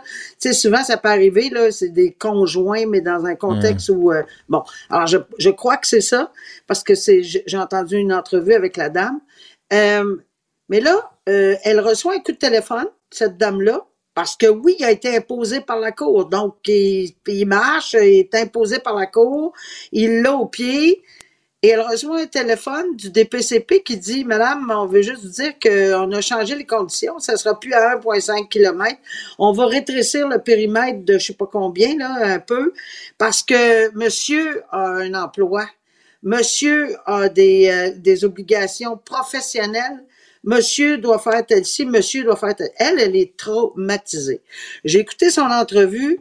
Euh, elle est complètement bouleversée, traumatisée. Elle n'en revient pas. Elle n'a pas été avisée. On ne lui a pas demandé. Moi, c'est ça qui me dérange. Euh, apparemment que le, ou les procureurs de la couronne, ils ont dit, ben, la décision est prise. Euh, c'est ça. C'est de même, ça marche. Mais c'est parce que moi, je pensais que le bracelet anti-rapprochement, dans, parce qu'on sait très bien que la cause va, va venir. C'est parce qu'on est en matière de remettre l'individu, un, un individu en liberté, en attente de, mmh. puis afin de protéger l'environnement euh, qui est la euh, présumée victime, on le sait, présumée victime, puis il n'est pas coupable, ben on y met ça, on met ce bracelet-là justement pour sécuriser tout le monde. Elle était au coin de rue, apparemment, dans un, de, euh, pas loin, là, et elle l'a vu très, très, très peu loin d'elle. Et elle est complètement désorganisée. C'est parce que on peut-tu essayer de s'impliquer plus que ça au niveau de la victime et de potentiel, là, présumé, puis de demander, écoutez, madame, on est supposé, parce qu'il fait cette demande-là, il peut les faire, cette demande-là. Ben oui. Euh, Benoît, des modifications à des euh, conditions, j'en ai émises à tonnes. On, a, on, on peut, on a le pouvoir de le faire comme juge. Mais on entend le, pourquoi du comment. Oui, pourquoi, puis dans quelles circonstances, puis surtout qu'on est dans un contexte où on dit que on veut faire bien attention avec les tribunaux spécialisés, d'encadrer, blablabla, blablabla. Ben, demandez-les à la personne. On n'a pas encore la mentalité de demander à la victime présumée. Si ça tient pas la route, si c'est juste, ben là, tu sais, c'est- et, peut-être qu'on va donner des raisons qui, je ne sais pas. Je- en tout cas, Mais- moi, mais- mon devoir était d'écouter les gens, pas juste de rendre des décisions sans entendre le, le tout. Tu sais, Mais ça ce que qui est choquant, euh, c'est ce que, ce que tu dis, c'est monsieur veut, monsieur veut, monsieur a besoin, Oui, monsieur. Mais madame, ça. elle, euh, on on fait quoi avec madame? Voilà. là? Ben, c'est pour ça que je trouve ça renversant d'entendre ça. J'aurais peut-être pas été aussi euh, allumé euh, puis vexé il y a 20 ans, 15 ans passés parce que on avait moins cette, euh, cette image de la victime alléguée qu'on doit faire attention puis la protection. Mais là, ça fait des années qu'on parle de ça, qu'on veut créer un pourtour euh, autour des victimes alléguées et puis de les rendre confortables. Il faut qu'elle ait témoigné encore de elle. Là. Ah oui, hein? Va falloir qu'elle retourne devant le tribunal. C'est pas fini l'affaire. là. Hmm. Alors, moi, je suis euh, vraiment euh, le terme qui me vient en tête, là, qui est pas très français, mais flabbergasté, c'est le cas de le dire. j'ai de la difficulté à comprendre qu'on n'a pas fait de vérification auprès d'elle, puis de de vérifier pourquoi. Peut-être que c'était justifié beaucoup ses craintes, et peut-être qu'on aurait pu l'apaiser euh, ses craintes en y expliquant certaines choses. Non, la décision, elle est rendue. Point final. Hmm. Euh, je suis déçu un peu, là. Oui, ben, je peux Beaucoup. comprendre. Euh, sept ans de prison pour avoir poignardé à mort son père, qui, qui était pas Oui. euh, très gentil, je pense.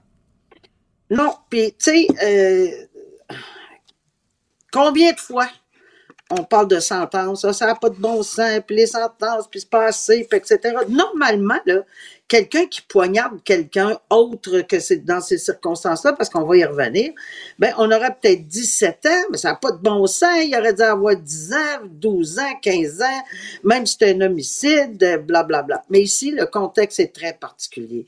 Et je pense qu'il faut le, le, le, le mentionner. On bonifie pas le geste, on dit pas que c'est correct, on dit pas rien de ça, on dit tout simplement que les tribunaux, le DPCP, la défense, la juge dans les circonstances, ont tout eu une écoute euh, sensible euh, à la situation. L'acte est épouvantable. Un meurtre, euh, un meurtre, un homicide, c'est un homicide. Tuer quelqu'un, c'est épouvantable. Mais le contexte est bien particulier parce qu'il s'agit d'une personne d'une autre culture qui apparemment battait ses enfants, la victime, battait sa femme, mais que sa femme pouvait pas pour des raisons. Euh, et elle le dit dans l'article, c'est pas moi qui le. Qui, au Pakistan, on, on ne voit pas les femmes divorcées ou séparées d'un très bon œil. Et c'est bon, euh, c'est sûr que c'est dans sa culture. Les enfants qui vivent là étaient battus. Euh, le plus jeune frère, c'est lui qui, euh, qui écope de cette sentence-là. Euh, il, était souvent la personne qui était victime le plus de la violence de son père, qui buvait, qui prenait beaucoup de médicaments apparemment, etc. Donc, c'était une atmosphère intrafamiliale très dure de violence. Dix fois, ils ont appelé le 911. J'ai une petite question entre parenthèses. Qu'est-ce qui est arrivé si on appelle dix fois le 911 pour de la violence? Est-ce que peut-être qu'on n'a pas voulu aller plus loin? Je le sais que souvent les gens veulent pas Non, mais les femmes, leur plainte, mais les pas femmes là-dedans, dans cette euh, culture-là, là, le- les femmes qui peuvent pas s'affranchir, vont être jugées si elles dénoncent euh, le mari qui est un soulon, qui peut-être les, les les viole. C'est, mais il faut qu'ils, faut qu'ils comprennent qu'ils sont au Québec. Oui, mais c'est là l'importance d'avoir des. Non, mais c'est correct, c'est vrai, puis tu as raison de le dire. Puis c'est là l'importance d'avoir des de se référer à des, des groupes. Puis je suis certaine que dans les CAVAC ou dans les, des groupes comme ça, Ouais. ils peuvent amener des gens de leur pays Ouais. pour les aider à passer à travers. Mais froidement, ces gens-là, ils en voient pas clair. Là. C'est, c'est, c'est, c'est, c'est comme ça se peut pas, c'est pas dans leur culture. C'est très, très malheureux. Mais ici, bon, le- évidemment, le- il a commis l'irréparable. Euh, Il y avait, il cachait un couteau. Benoît, c'est pas des farces. Il cachait a- un couteau dans sa chambre. Parce qu'il avait peur. Il avait peur. Ben oui. Il avait très peur. Je trouve ça de très sévère. Pour le contexte, là, je trouve ça très sévère, alors qu'il y a des crapules qui ont commis des horreurs et qui sont envoyés chez eux à regarder euh, des, des films en Mais pantoufles. regarde, je pense qu'on a pensé à tout ça parce que, honnêtement, il a purgé une partie de sa sentence. Euh, euh, c'est un message, oui, qu'on on, on tue pas nos parents ou quiconque Mais il a appelé dix fois. peur. Il a appelé dix fois le 911. Ouais. Je le sais. Mais il a, il a donné une, on a donné une sentence de consen- ce qu'on appelle là, de recommandation commune parce qu'il reste à cinq ans. Mais on sait très bien que dans un an et demi, il va être sorti. C'est ça le Mais contexte. quand même, tu sais, quand même. Mais on oui, l'envoie mais on an et peut demi. pas lui donner une médaille. Pas- On non pas. plus. Mais sais-tu, j'aimerais ça entendre le responsable du 911. Comment se fait qu'une famille ça, j'ai- appelle dix fois? Ben, il faudrait en avoir. Le juge aurait dû demander à en avoir. Parce qu'on appelle chez vous dix fois, puis vous avez Il les doigts dans le nez. Ben, Non, On- mais il l'avait peut-être, Benoît. Il l'avait peut-être, puis c'est tu sais, je veux dire, qu'est-ce qu'on a fait avec ça? Moi, je présumerai pas de ce qui est fait ou pas fait, je sais pas. Mais ce serait le fun de le savoir. Est-ce que le tribunal l'a eu? Je sais pas. OK. Ben, euh, on, va, on, va, on va vérifier parce que, il me semble que c'est des questions qui se posent. Un- une, adresse, euh, une famille appelle dix fois le 911, puis ça finit où le jeune qui a tellement peur du bonhomme qui est sous puis qui est abusif le poignarde. Je pense que c'est court comme explication. Tu trouves pas? Peut-être que ça a été expliqué à la cour, mais moi, je ne l'ai pas le résultat de ceci. Alors oui, ça serait peut-être intéressant de le vérifier. Très bien. Hey, Nicole, bonne fin de semaine malgré tout. Malgré tout, bonne fin de semaine, puis il faut sortir les mitaines, apparemment. Ah oui, OK. Salut. Bye. Benoît Dutrisac. Sacramouille que c'est bon. Du Bon, il y, a, euh, y a sur la page du Montreal Gazette, c'est un journal que j'aime beaucoup, là, les images, euh, des images d'horreur, de, de monstres, mais c'est pour l'Halloween. Et on a avec nous Pasquale Patricione, euh, j'espère que je le prononce comme il faut, qui est propriétaire de la Maison des Morts dans. Euh, Est-ce que je prononce ça comme du monde ou corrigez-moi, là? C'est bon, c'est ça. C'est bon? Bon. Bonjour. Ah, Oui. Bonjour. On va s'appeler Pasquale et euh, Benoît. Pasquale. Ça va être plus simple. Pasquale. Parfait. Hey, c'est, cette, cette image-là, là, ça fait longtemps que vous faites ça, la maison hantée chez vous? Oui, ça fait, je dirais, environ un bon 35 ans que je fais ça. Et, et- ça a commencé comment? J'étais, quand j'étais jeune, j'étais tout le temps passionné des les films d'horreur. Alors, puis l'Halloween, c'était quelque chose que j'aimais beaucoup. J'avais commencé à faire des petites décorations euh, avec mes parents. Puis avec le temps, je me suis euh, dit que c'est quelque chose que j'aimais faire. Alors, je me suis mis plus euh, ma tête à mettre des choses qui ressemblent à plus vrai avec le temps. Puis c'est une passionnée de l'Halloween avec les années que je te dirais, c'est comme mon Noël, moi. Ah, ben, méchant, méchant Noël. Sur la page du Montreal Gazette, le Building a Field of Screams, le jeu de mots est popé. Ça, Pasquale, les, vos voisins disent quoi quand ils voient tous ces monstres avec du sang puis qui sortent de terre puis c'est l'horreur? Euh, je te dis la vérité, ils me félicitent tous. Ils sont vraiment contents parce que ça donne de l'ambiance dans le quartier. je vois ça. Euh, ils me donnent tous des, des thumbs up que c'est beaucoup de travail puis c'est magnifique. Ah oui. Euh, oui. Eh, Expliquez-nous, là, parce qu'on fait de la radio, les- Oui. qu'est-ce que vous avez devant chez vous, là? Qu'est-ce qu'on voit si on va euh, devant votre maison?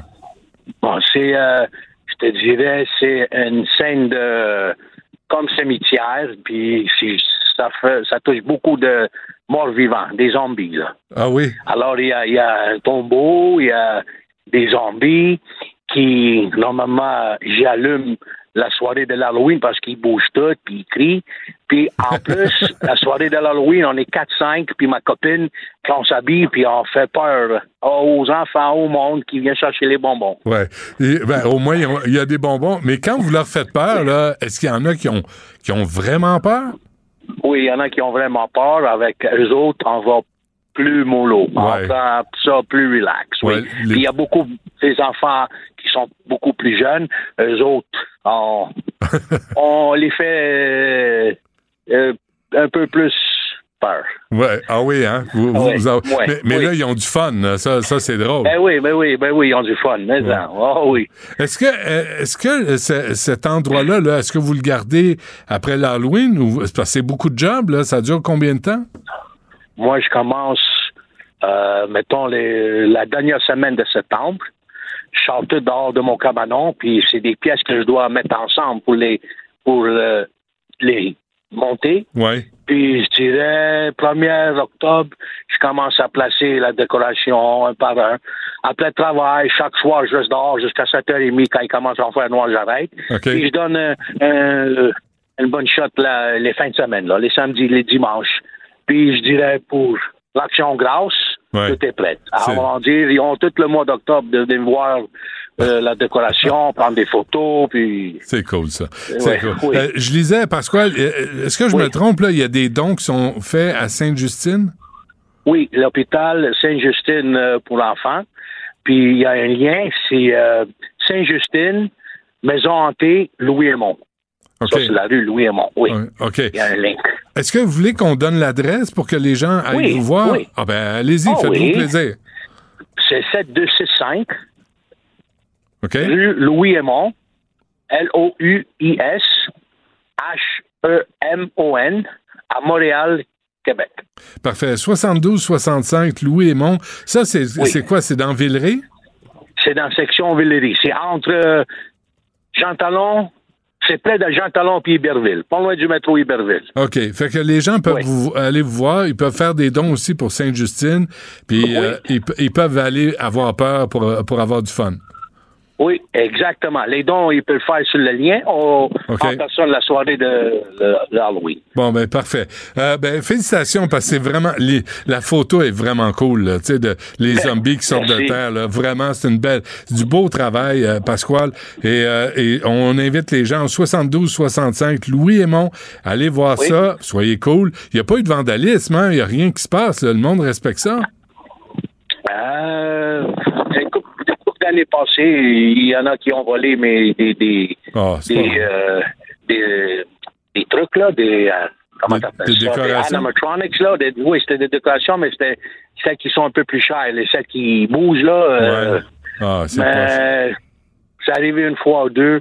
Mais à part ça, le monde, il respecte ça. C'est- C'est c'est bien c'est bien le fun. Bon, ben c'est cool. Euh, merci de le faire parce que c'est important d'avoir de l'atmosphère dans les quartiers, puis, euh, Oui. puis, tu sais, de se souvenir qu'on a le droit d'avoir du fun dans la vie un peu là, avec Oui. tout ce qui se passe. Euh, Pasquale Patricione, c'est correct ça? Petriccioni. Patricione. exact. Euh, je vais travailler là-dessus. Propriétaire de C'est la correct, ça. C'est bien correct. propriétaire de la Maison des Morts dans Villeray au Oui. 72-65. Louis Aymon, merci de le faire, puis euh, bonne chance. Merci beaucoup, puis joyeuse Halloween. Thank aussi. you. Merci. Salut. Bye-bye. Maxime Delan, Déjà un premier événement violent. journaliste à l'agence QMI. Ça porte tout à fait la signature du crime organisé. Les faits divers avec Maxime Delan. Avec Maxime Delan. Ah, Maxime, bonjour. Salut, Benoît. Bon, là, je viens de fermer mon team. Ah non, je l'ai ici. Ah, les vieux monsieur Ah, non, avec vieux- la technologie. Comment ça marche? Sur quel bouton faut appuyer? Ah, Alors. Ben, hey, ça, Moi, quand je vois des messieurs comme ça qui ont de la misère avec la technologie, Comme moi, là?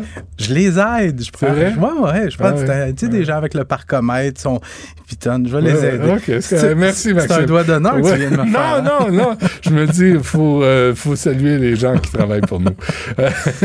Bon, euh, la traque euh, dans le Maine. Hey, j'ai des amis qui sont partis aujourd'hui pour Rogan Quit. OK. Personnellement, Pas sûr. Non, c'est ça, c'est pas. Puis aux douanes aussi, t'as des gens armés qui vont fouiller ta valise et tout ça, puis c'est pas le temps, là, les mauvaises jokes là, aux douanes, c'est pas vraiment le temps. Non, hein, mais, mais il paraît que les chambres sont pas chères. Ah, c'est- non, c'est encore, j'ai des collègues qui sont là-bas, c'est très cher. Ah, c'est vrai? Ben oui, puis tout est Ah, booké. ben, la Lewiston. Ouais. Ouais, c'est ça. Les Weston et les environs. Euh, J'ai une collègue, entre autres, du Journal de Montréal qui, qui est là-bas. Ouais. Ça a été difficile de trouver euh, des chambres. Tout était euh, complet partout, finalement, dans un Airbnb. Mais ça fait maintenant 42 heures que l'homme le plus recherché en ce moment aux États-Unis est en cavale, Robert Card, 40 ans, qui demeure introuvable depuis la tuerie, qui a jusqu'à maintenant fait 18 morts, 13 blessés selon le bilan le, le plus récent des autorités. Il y a toujours des centaines de policiers qui ont tout quadrillé le secteur. On invite les gens à rester à la maison, se, se- se confiner à l'intérieur. Puis D'ailleurs, justement, je te le disais, je parlais à des collègues sur place. Bonne chance si t'as faim ou t'as envie de pipi là-bas. Euh, j'ai une collègue qui est là-bas. Elle a dû euh, feinter, euh, faire, faire semblant qu'elle était enceinte pour pouvoir entrer et aller uriner quelque part. Ah, ouais. Ouais. Euh, pour le moment, bon, le FBI qui a Mais c'est un petit- c'est une petite ville de rien. c'est 36 000. C'est comparable là, pour les gens à Sorel-Tracy. Le même nombre d'habitants. OK. Euh, c'est pas gros, euh, mais ça, ça va au-delà de. Ouais. Les- Il y a des policiers partout, puis c'est Ouais. littéralement une ville fantôme en ce moment. Ah ouais. Hier soir, le FBI qui a perquisitionné la résidence de Robert Card. Qu'est-ce qu'on cherche? Ben, évidemment, des armes, mais surtout des indices qui Mm. pourraient expliquer les, les motivations derrière son geste. Et selon ce que rapportent des médias américains, il y aurait une lettre de suicide euh, euh, destinée à son fils qui aurait été retrouvée.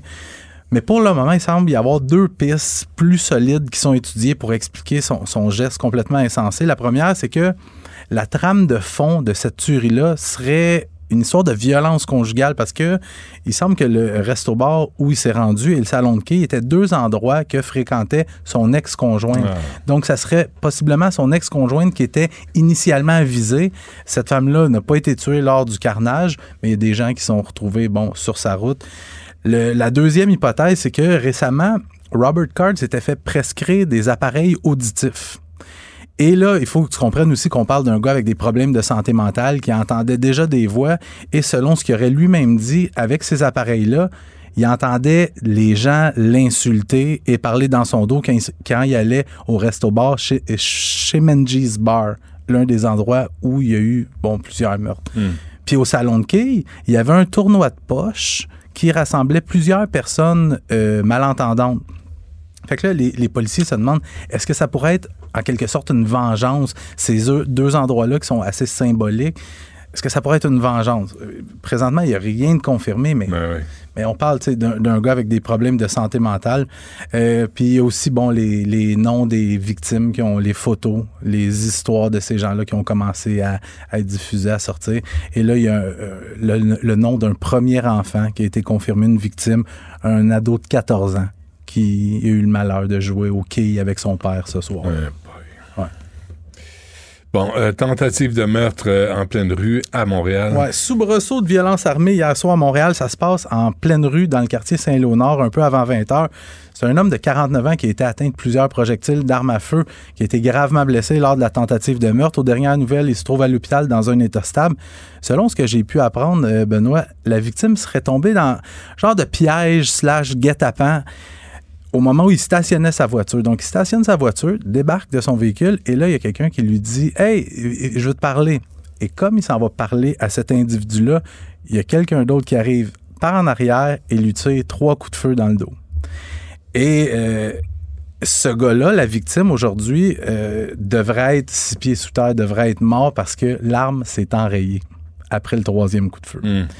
Euh, et le gars, je donnerai pas son identité là, pour le moment, mais j'ai fait quelques petites recherches. C'est pas, euh, c'est pas un grand criminel. C'est un gars qui a des condamnations là, dans les dernières années pour des histoires de trafic de stupéfiants.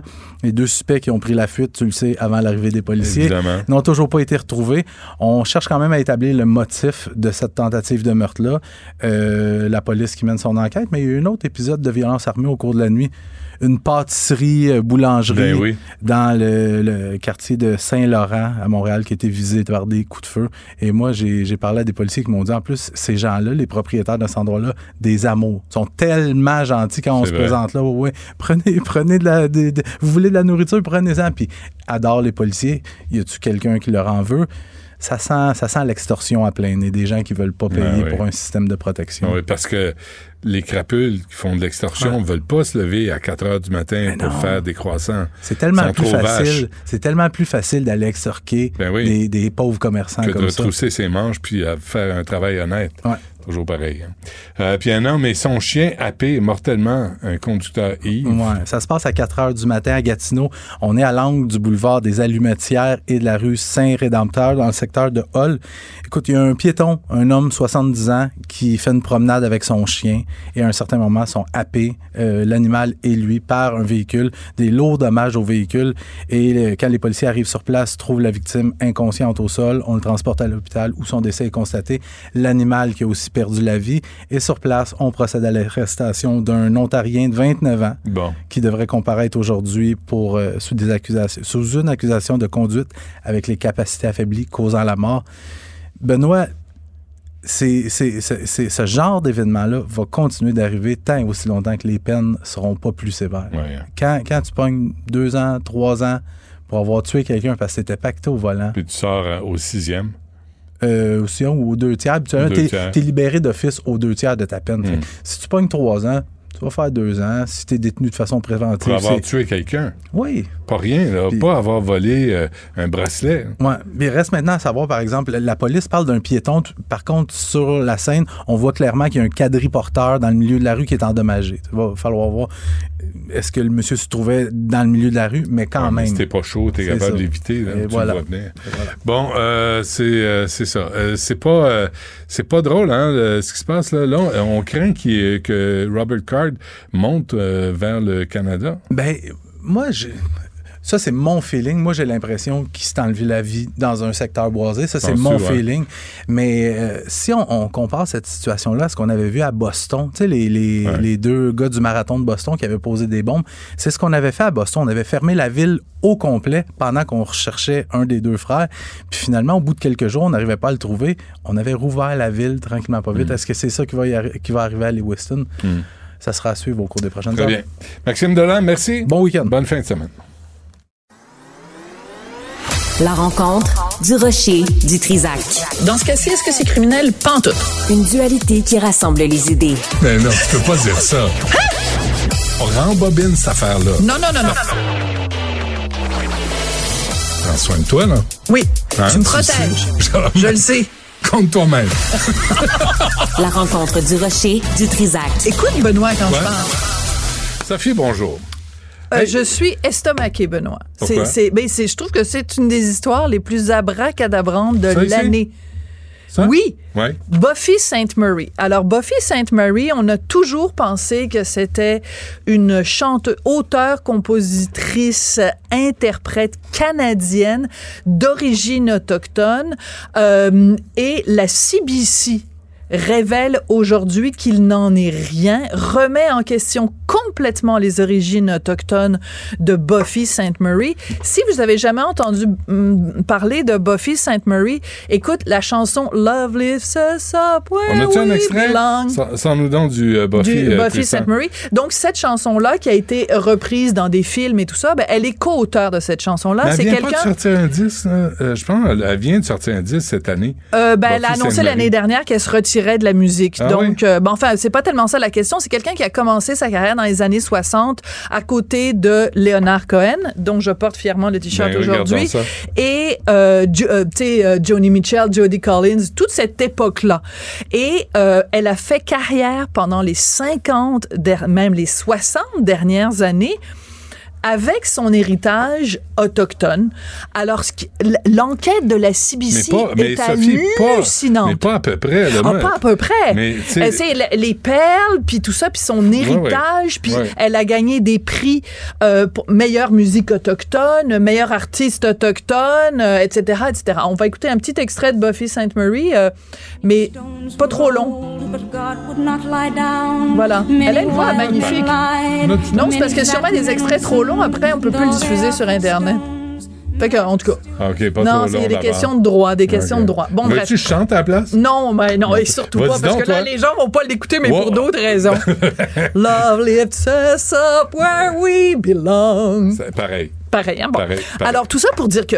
Alors, donc, elle a toujours euh, affirmé qu'elle était née euh, dans une réserve autochtone en Saskatchewan, une réserve CRI.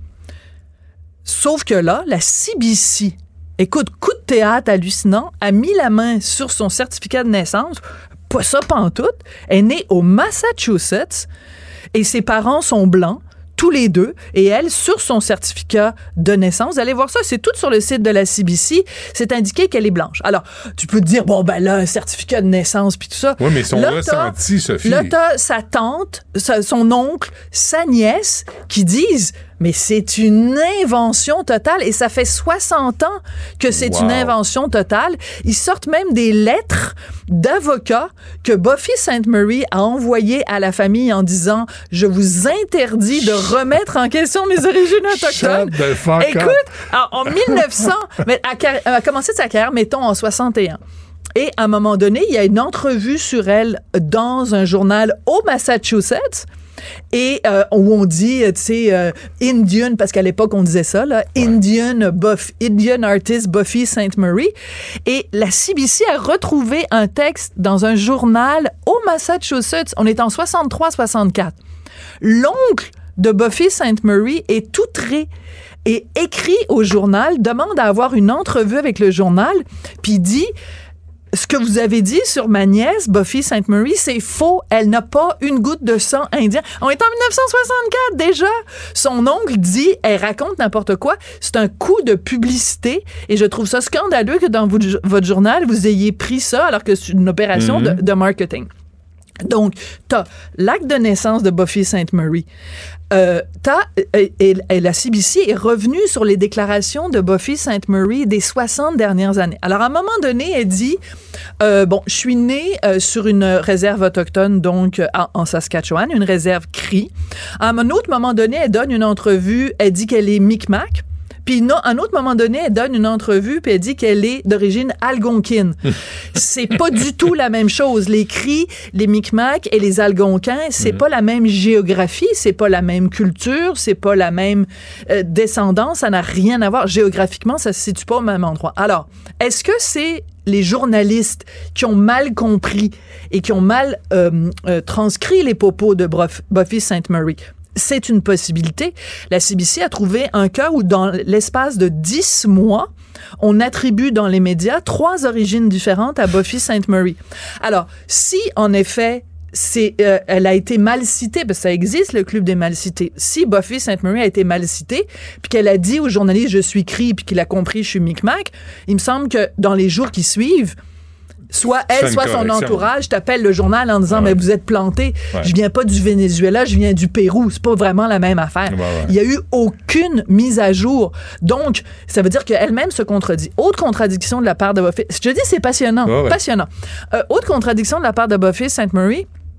Elle a toujours dit que elle était née donc dans cette réserve et qu'elle avait ensuite été adoptée par une famille et qu'à un moment donné elle retournée dans la réserve et que là les gens l'ont adoptée, ok?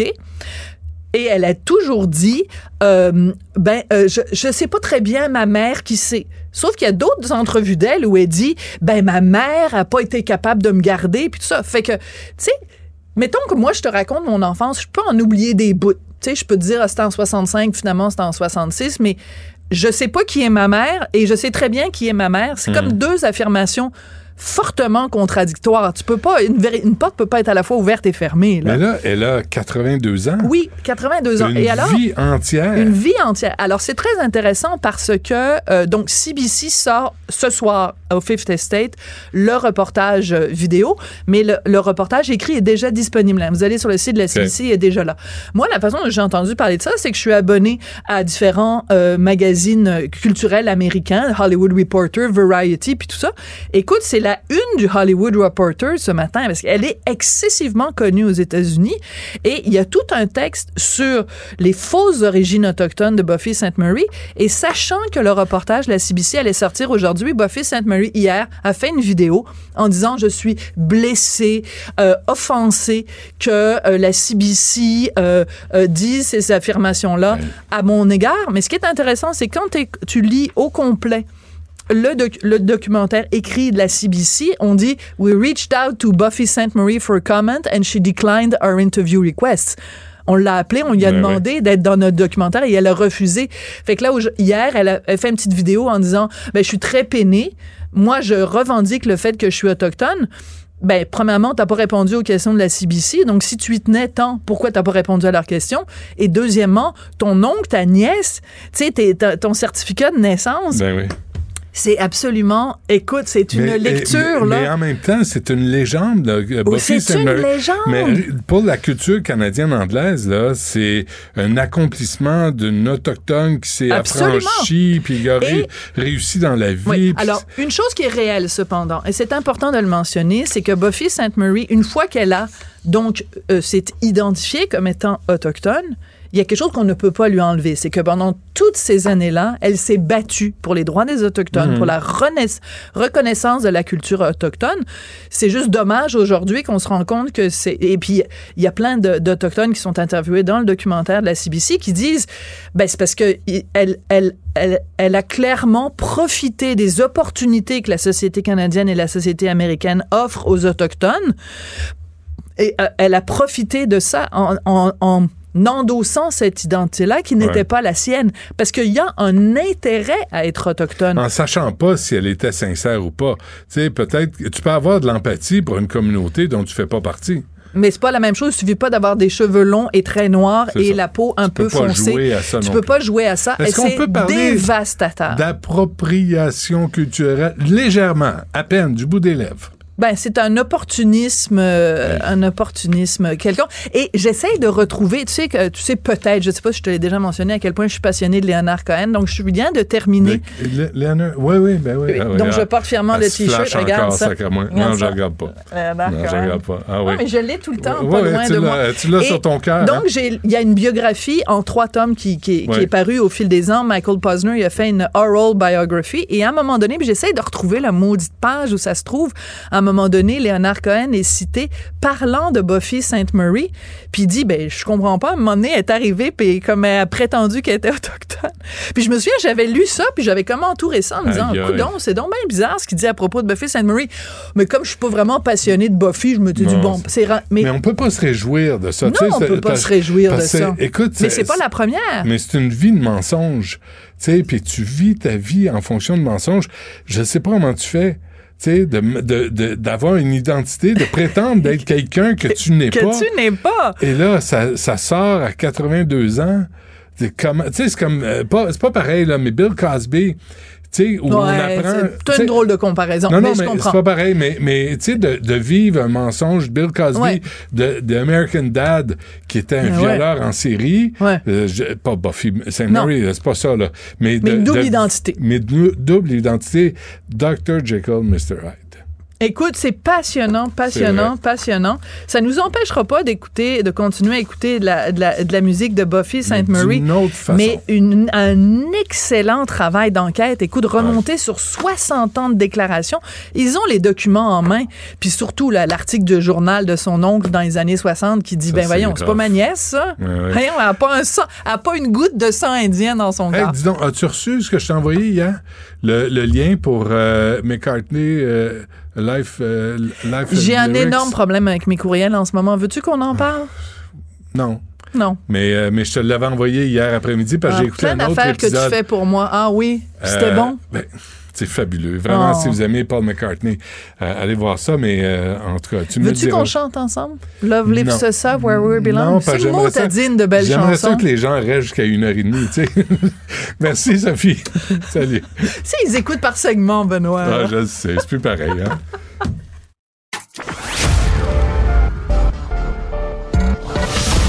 Un gars du peuple qui monte au front pour le peuple. Le Robin des Bois des temps modernes. Du Trisac. J'ai raté ça, j'ai raté ça. Ce matin, c'était le congrès de l'Association des professionnels de la construction de l'habitation du Québec, puis on m'appelle pas. Ça s'est passé à Montréal, je suis jamais invité nulle part. Euh, Il y a un groupe qui était pas invité non plus, puis c'est le Front de lutte pour un immobilier populaire. Avec nous, on a euh, Marine. Marine, bonjour, bienvenue. Bonjour. Euh, vous avez pas de nom de famille parce que...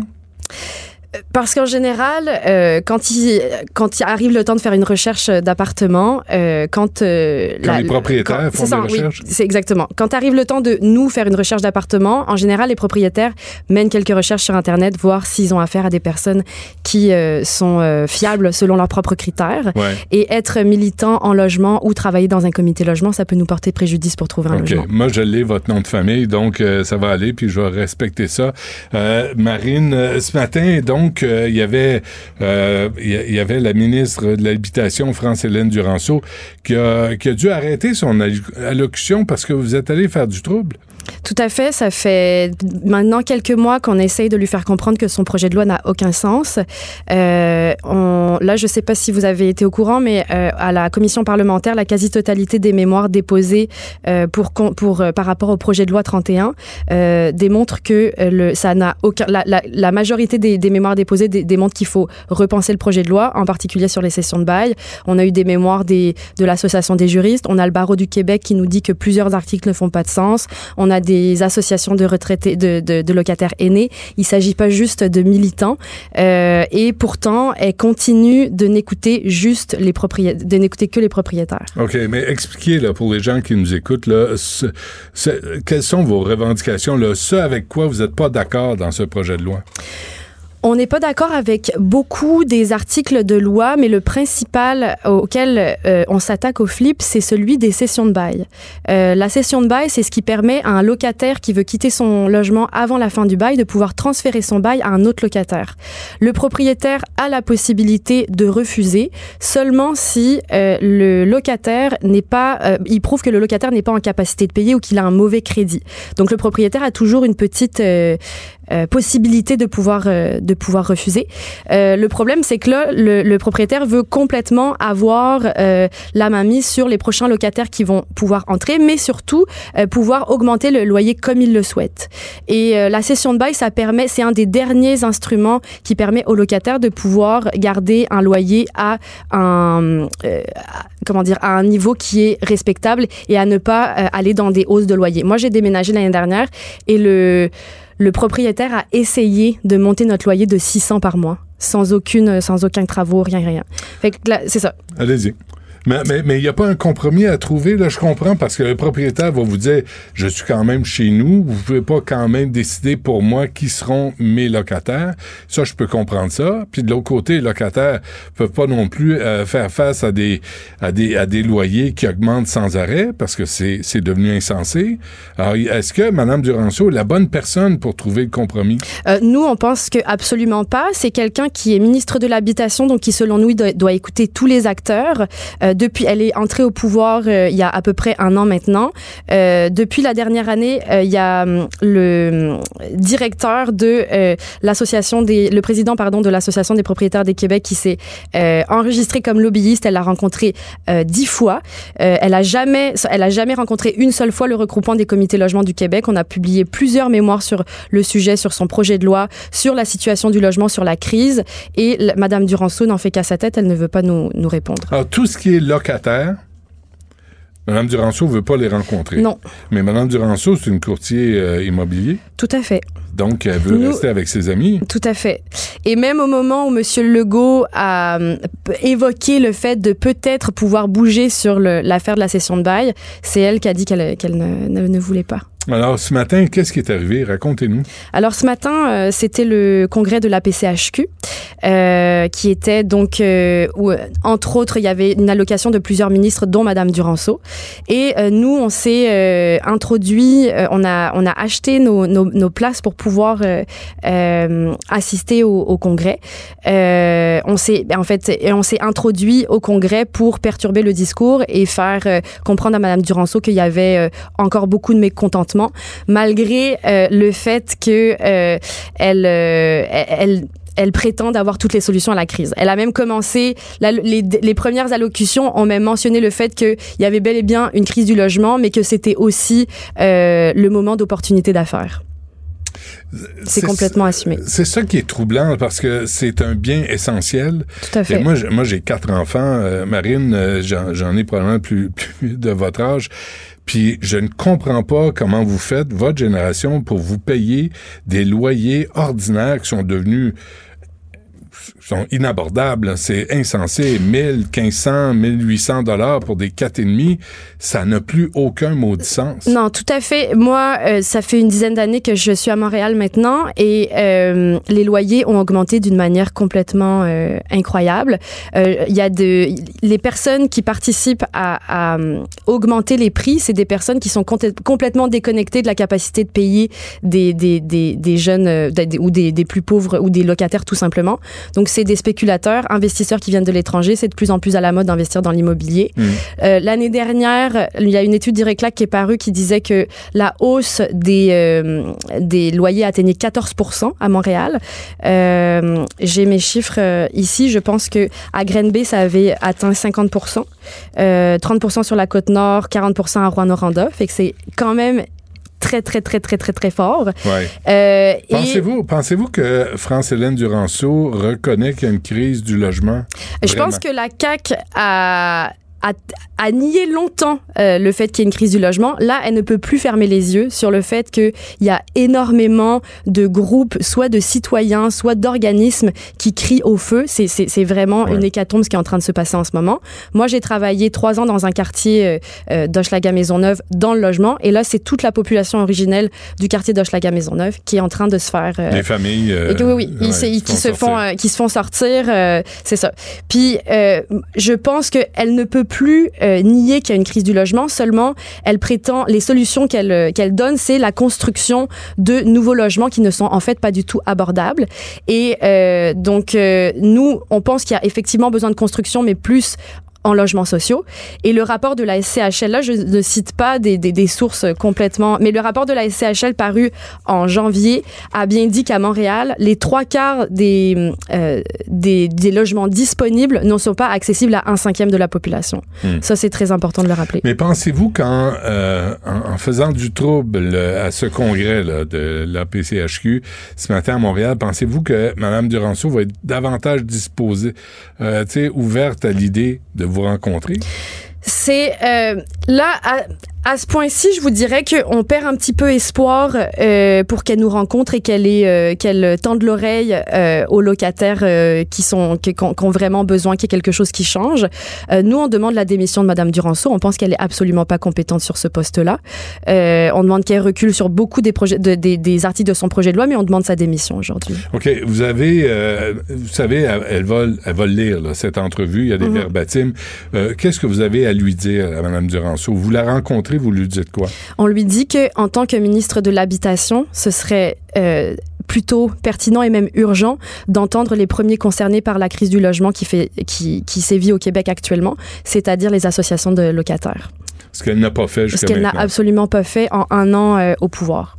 Très bien. Euh, Marine, qui est membre du Front de lutte pour un immobilier populaire, je connais son nom de famille, euh, mais euh, par prudence, on, on préfère le taire. Je, je peux comprendre là, dans les circonstances parce que c'est pas trop drôle de se ramasser à la rue. Mais je dis pas que les propriétaires le feraient non plus. C'est pas ce que vous dites non plus. Non, non, non. C'est pas ça. Hein? Que, vous, que si on apprenait votre identité en en entier, que le propriétaire passerait tout de suite à l'acte et... Non, non, pas du tout. Excusez-moi, j'ai eu une petite absence, mais euh, non, non, c'est que en fait, en ce moment, il y a tellement peu d'offres de logements abordables que c'est les propriétaires qui ont le gros bout du bâton. Donc, Ouais.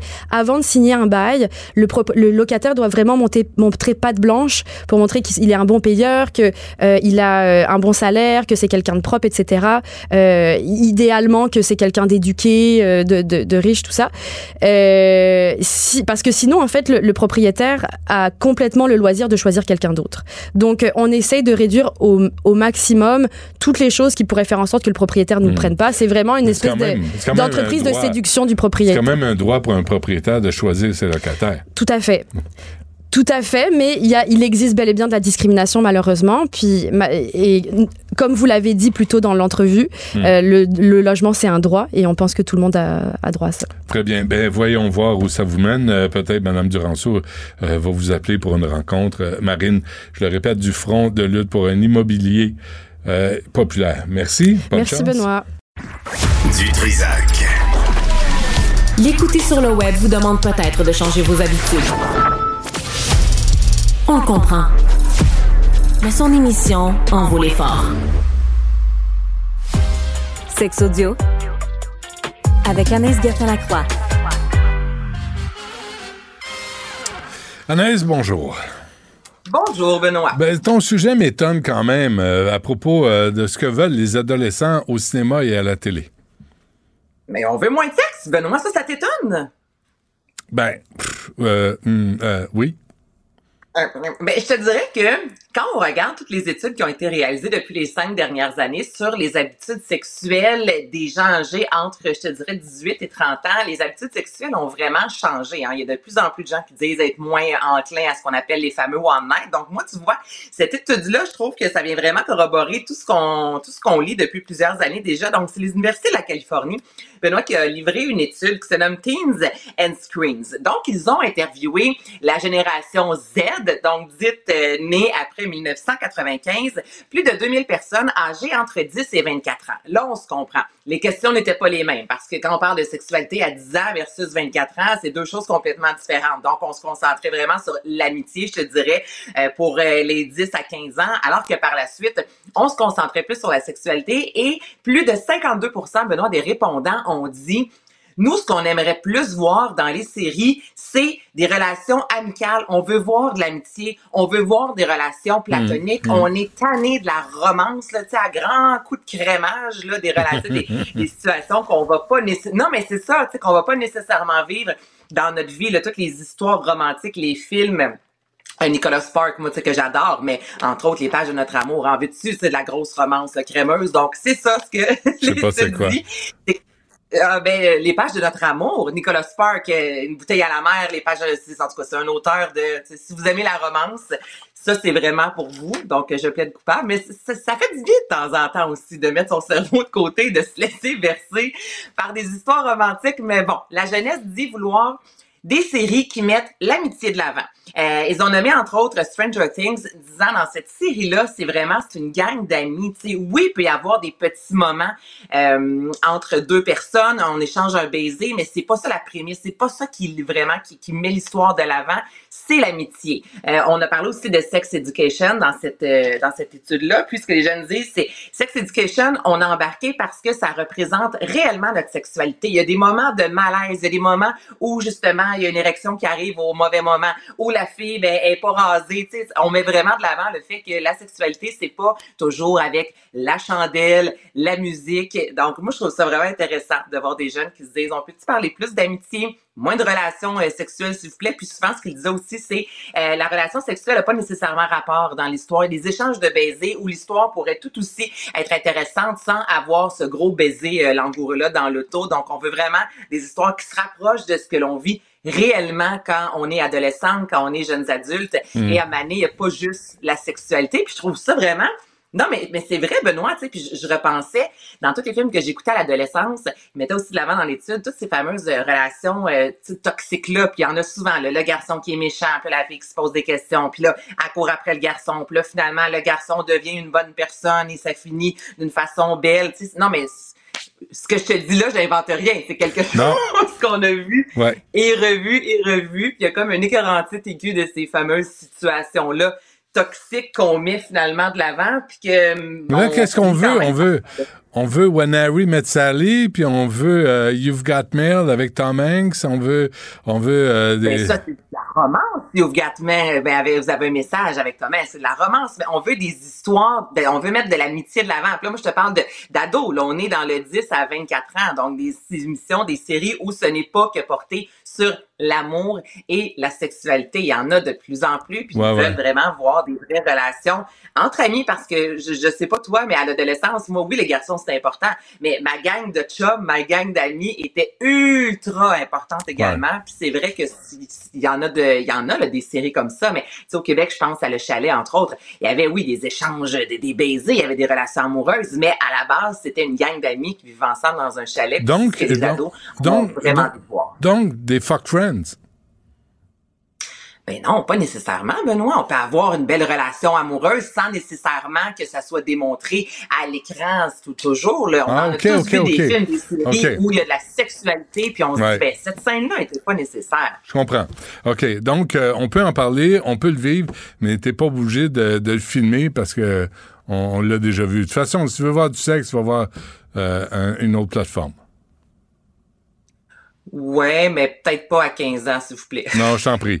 Euh, je te rappelle qu'on je te rappelle qu'on parle quand même de gens de 10 à 24 ans, mais c'est pour ça, tu sais, entre 20 et 24 ans, c'est une autre, une autre ré- réalité. Ouais. Mais euh, ben c'est ça. Donc moins de sexe. et euh, pendant ce temps, euh, sur Tinder, Ben Benoît, si jamais euh, tu vires célibataire, si je vire célibataire, puis on a envie d'investir un beau euh, 500 dollars, là, on peut euh, maintenant s'abonner sur Twitter, euh, Tinder, Tinder, dis-je bien, pas Twitter, Tinder, pour euh, devenir. Écoute, il y a 1%, ok, des utilisateurs donc, à maner, là, je trouve que ça devient d'un ridicule parce que le but à la base de Tinder, Benoît, c'est swipe à gauche, swipe à droite, si la personne te plaît, si la personne te plaît pas. Mais là, en payant plus de 500 dollars, les gens, Benoît, vont pouvoir écrire sans même avoir été accepté parce que toi, si tu me trouves cute et tu vas vers la droite, je reçois une notification, puis là, ça fait qu'on peut se parler. En payant plus cher que je t'ai euh, aimé ou non sur les médias sociaux, sur euh, Twitter, euh, Tinder entre autres, ça fait en sorte que tu peux entrer en contact avec moi et m'écrire. Donc là, je trouve que le consentement prend un petit peu le bord. là. Tu payes pour pouvoir m'écrire, même si finalement Ouais. j'ai jamais dit que je te trouvais cute. Ensuite de ça, c'est Tinder en soi qui va choisir quelles sont les personnes qui ont accès. Donc on met l'élite de l'avant, promettant des mannequins, des acteurs, des belles personnes. Et ça fait en sorte que tu peux avoir, on va te faire le, le, le, le, le- top 10 exemple, donc le palmarès des euh, 100 personnes les plus euh, courtisées sur, euh, sur cette plateforme-là. Et toi, tu vas avoir accès à ces gens-là avant les autres. Donc, Et? ça te tente dessus un beau 500 pièces ben moi, je trouve que c'est une bonne idée pour les psychopathes puis les, viol les Ben- violeurs en série. Je veux dire, ils mettent 500 pièces, ils ont accès à tout le monde. C'est parfait. Ben, c'est ça que je trouve bizarre, tu sais. Il y en a, là, des sites de rencontres où tu fais plus cher pour avoir, tu sais, vraiment, on te pose des questions, puis on essaie de, de te matcher, excuse-moi l'expression, avec une personne avec qui tu vas vraiment avoir des atomes crochus. Mais là, moi, le fait de dire que tu te choisis ou non de ma, de m'aimer sur les, sur cette plateforme-là, ben, moi, ça me permet de te parler quand même parce que j'ai payé. Semble que ça va à l'encontre de tout ce qu'on essaie de mettre de l'avant. Money- Depuis, entre autres, le mouvement MeToo. Tu me semble que ça vient, euh, Ouais. C'est ben, ça. OK. Ben, money talks, hein, encore une fois. Bon, ben, parfait. On se laisse là-dessus, Anaïs. Puis, euh, bonne fin de semaine. 500 piastres euh, dans, dans, dans les airs, en fait. Ouais, 500 pièces chez Liab. Parce que que tu aies accès ou pas, là, ça te rend pas plus sympathique ou plus attrayant. Ben non. Hein? Ben pas non, ça, Pas parce que t'as 500 Ben brûlés que. payer hein? en plus Ah! pour me parler. Ben oui. Euh, Là, tu ouvres ça, puis c'est un vieux schnock, là, tu sais, qui a, qui a- qui a la Ouais. poche molle. Hey, hey, hey, reste chez vous. Bon, parfait. Merci, Anaïs. Salut. Juste un, bye. Juste un mot à Sibelle. Sibelle? Allô? Ici? Oui. Je regarde Tristan. Ben oui, je sais pas pourquoi tu regardes Tristan. tu sais que ça se passe. hein. Euh, là, juste euh, une mise à jour parce que euh, on a on a fait une euh, quand même une pétition qui s'est rendue à la Chambre des communes, qui a été déposée et qui est signée. Euh, de plus en plus là, par, par les gens. Et là, j'ai reçu, entre autres, Monique qui m'a écrit, qui m'a dit c'est vraiment compliqué d'avoir accès à la pétition. Euh, Peux-tu expliquer aux gens rapidement comment on peut on peut le faire? Alors, j'ai vérifié sur euh, les trois moteurs principaux de recherche, donc Safari, Firefox, Google Chrome. Vraiment, si vous écrivez dans la barre de recherche pétition Chambre des communes, vous allez tomber sur le site Internet des pétitions. Et rendu là, assez facilement, votre première option, vous écrivez dans la barre de recherche gouverneur général. Donc, on va vous donner une des seules options qui est notre pétition. Sinon, entrez le numéro à prendre en note de notre pétition, qui est la pétition E 4648. Ça, c'est la façon à la main. Mais sinon, pour tout de suite, vous allez pouvoir vous rendre sur notre page YouTube. Si vous êtes à l'écoute de ce segment-ci, le lien va y être mis. Donc, vous allez pouvoir cliquer dessus directement. Euh, on va tenter de le mettre aussi sur notre page, sur notre chaîne YouTube directement. Donc, en haut dans la description, le lien sera là. Sinon, allez sur le site euh, du Journal de Montréal et euh, le texte Limitons les dépenses de la gouverneure générale. Dans les articles où, Benoît, tu parles de la pétition, ben, Mhm. le lien va y être. Super. Bon, ben, parfait. Fait que, je pense, sur, sur la page de Cube aussi. Ben, merci, ça, ça me fait plaisir. Alors, tu sais, c'est comme un effort collectif. On était rendu à, plus de 3000, hein? Ben oui, là, on est officiellement à 3849. Pas pire, quand Ça même. avance. Ah ouais, OK. Mais si vous la signez, envoyez-la à, vo- à vos amis, à votre famille. Tu sais, euh, devenez aussi un messager de cette pétition-là, juste pour brasser nos amis à Ottawa, juste pour brasser ceux qui se pensent bien, bien en place et, euh, tu sais, qu'on remet jamais en question leur pouvoir. C'est important de le faire. On est des citoyens, on paye des taxes, puis ça va à des sottises comme ça, à des repas, à des limousines, à des... Ça suffit. Alors, faites, euh, embarquez, embarquez, pas juste signer. Embarquez, puis envoyez ça à tous vos contacts sur votre téléphone, puis euh, on va voir euh, que ça va prendre en feu. Euh, Olivier, un gros merci pour Merci, ton travail Benoît. cette semaine. Tristan Dupont, euh, non, Hébert, Brunet Dupont, sacre à. Euh, Jean-François Roy, euh, Fran- Florence Lamoureux et André Sylvain Latour. Un gros merci pour euh, cette semaine. Y Yasmine Abdel-Fadel. Je suis désolé, Tristan. Brunet Dupont. Je suis désolé. Des, noms de famille à penture. Moi, je, te dis, je- euh, ouais, ça m'a renvé le par moi en pas. J'ai de la misère à, m'en souvenir aussi. Non, c'est beau. Je dois être trop vieux. Ben oui, Alex, euh, tu fais partie du problème, pas de la solution. On s'arrête là-dessus. Yasmine Abdel-Fadel suit à, à l'instant. Cube Radio.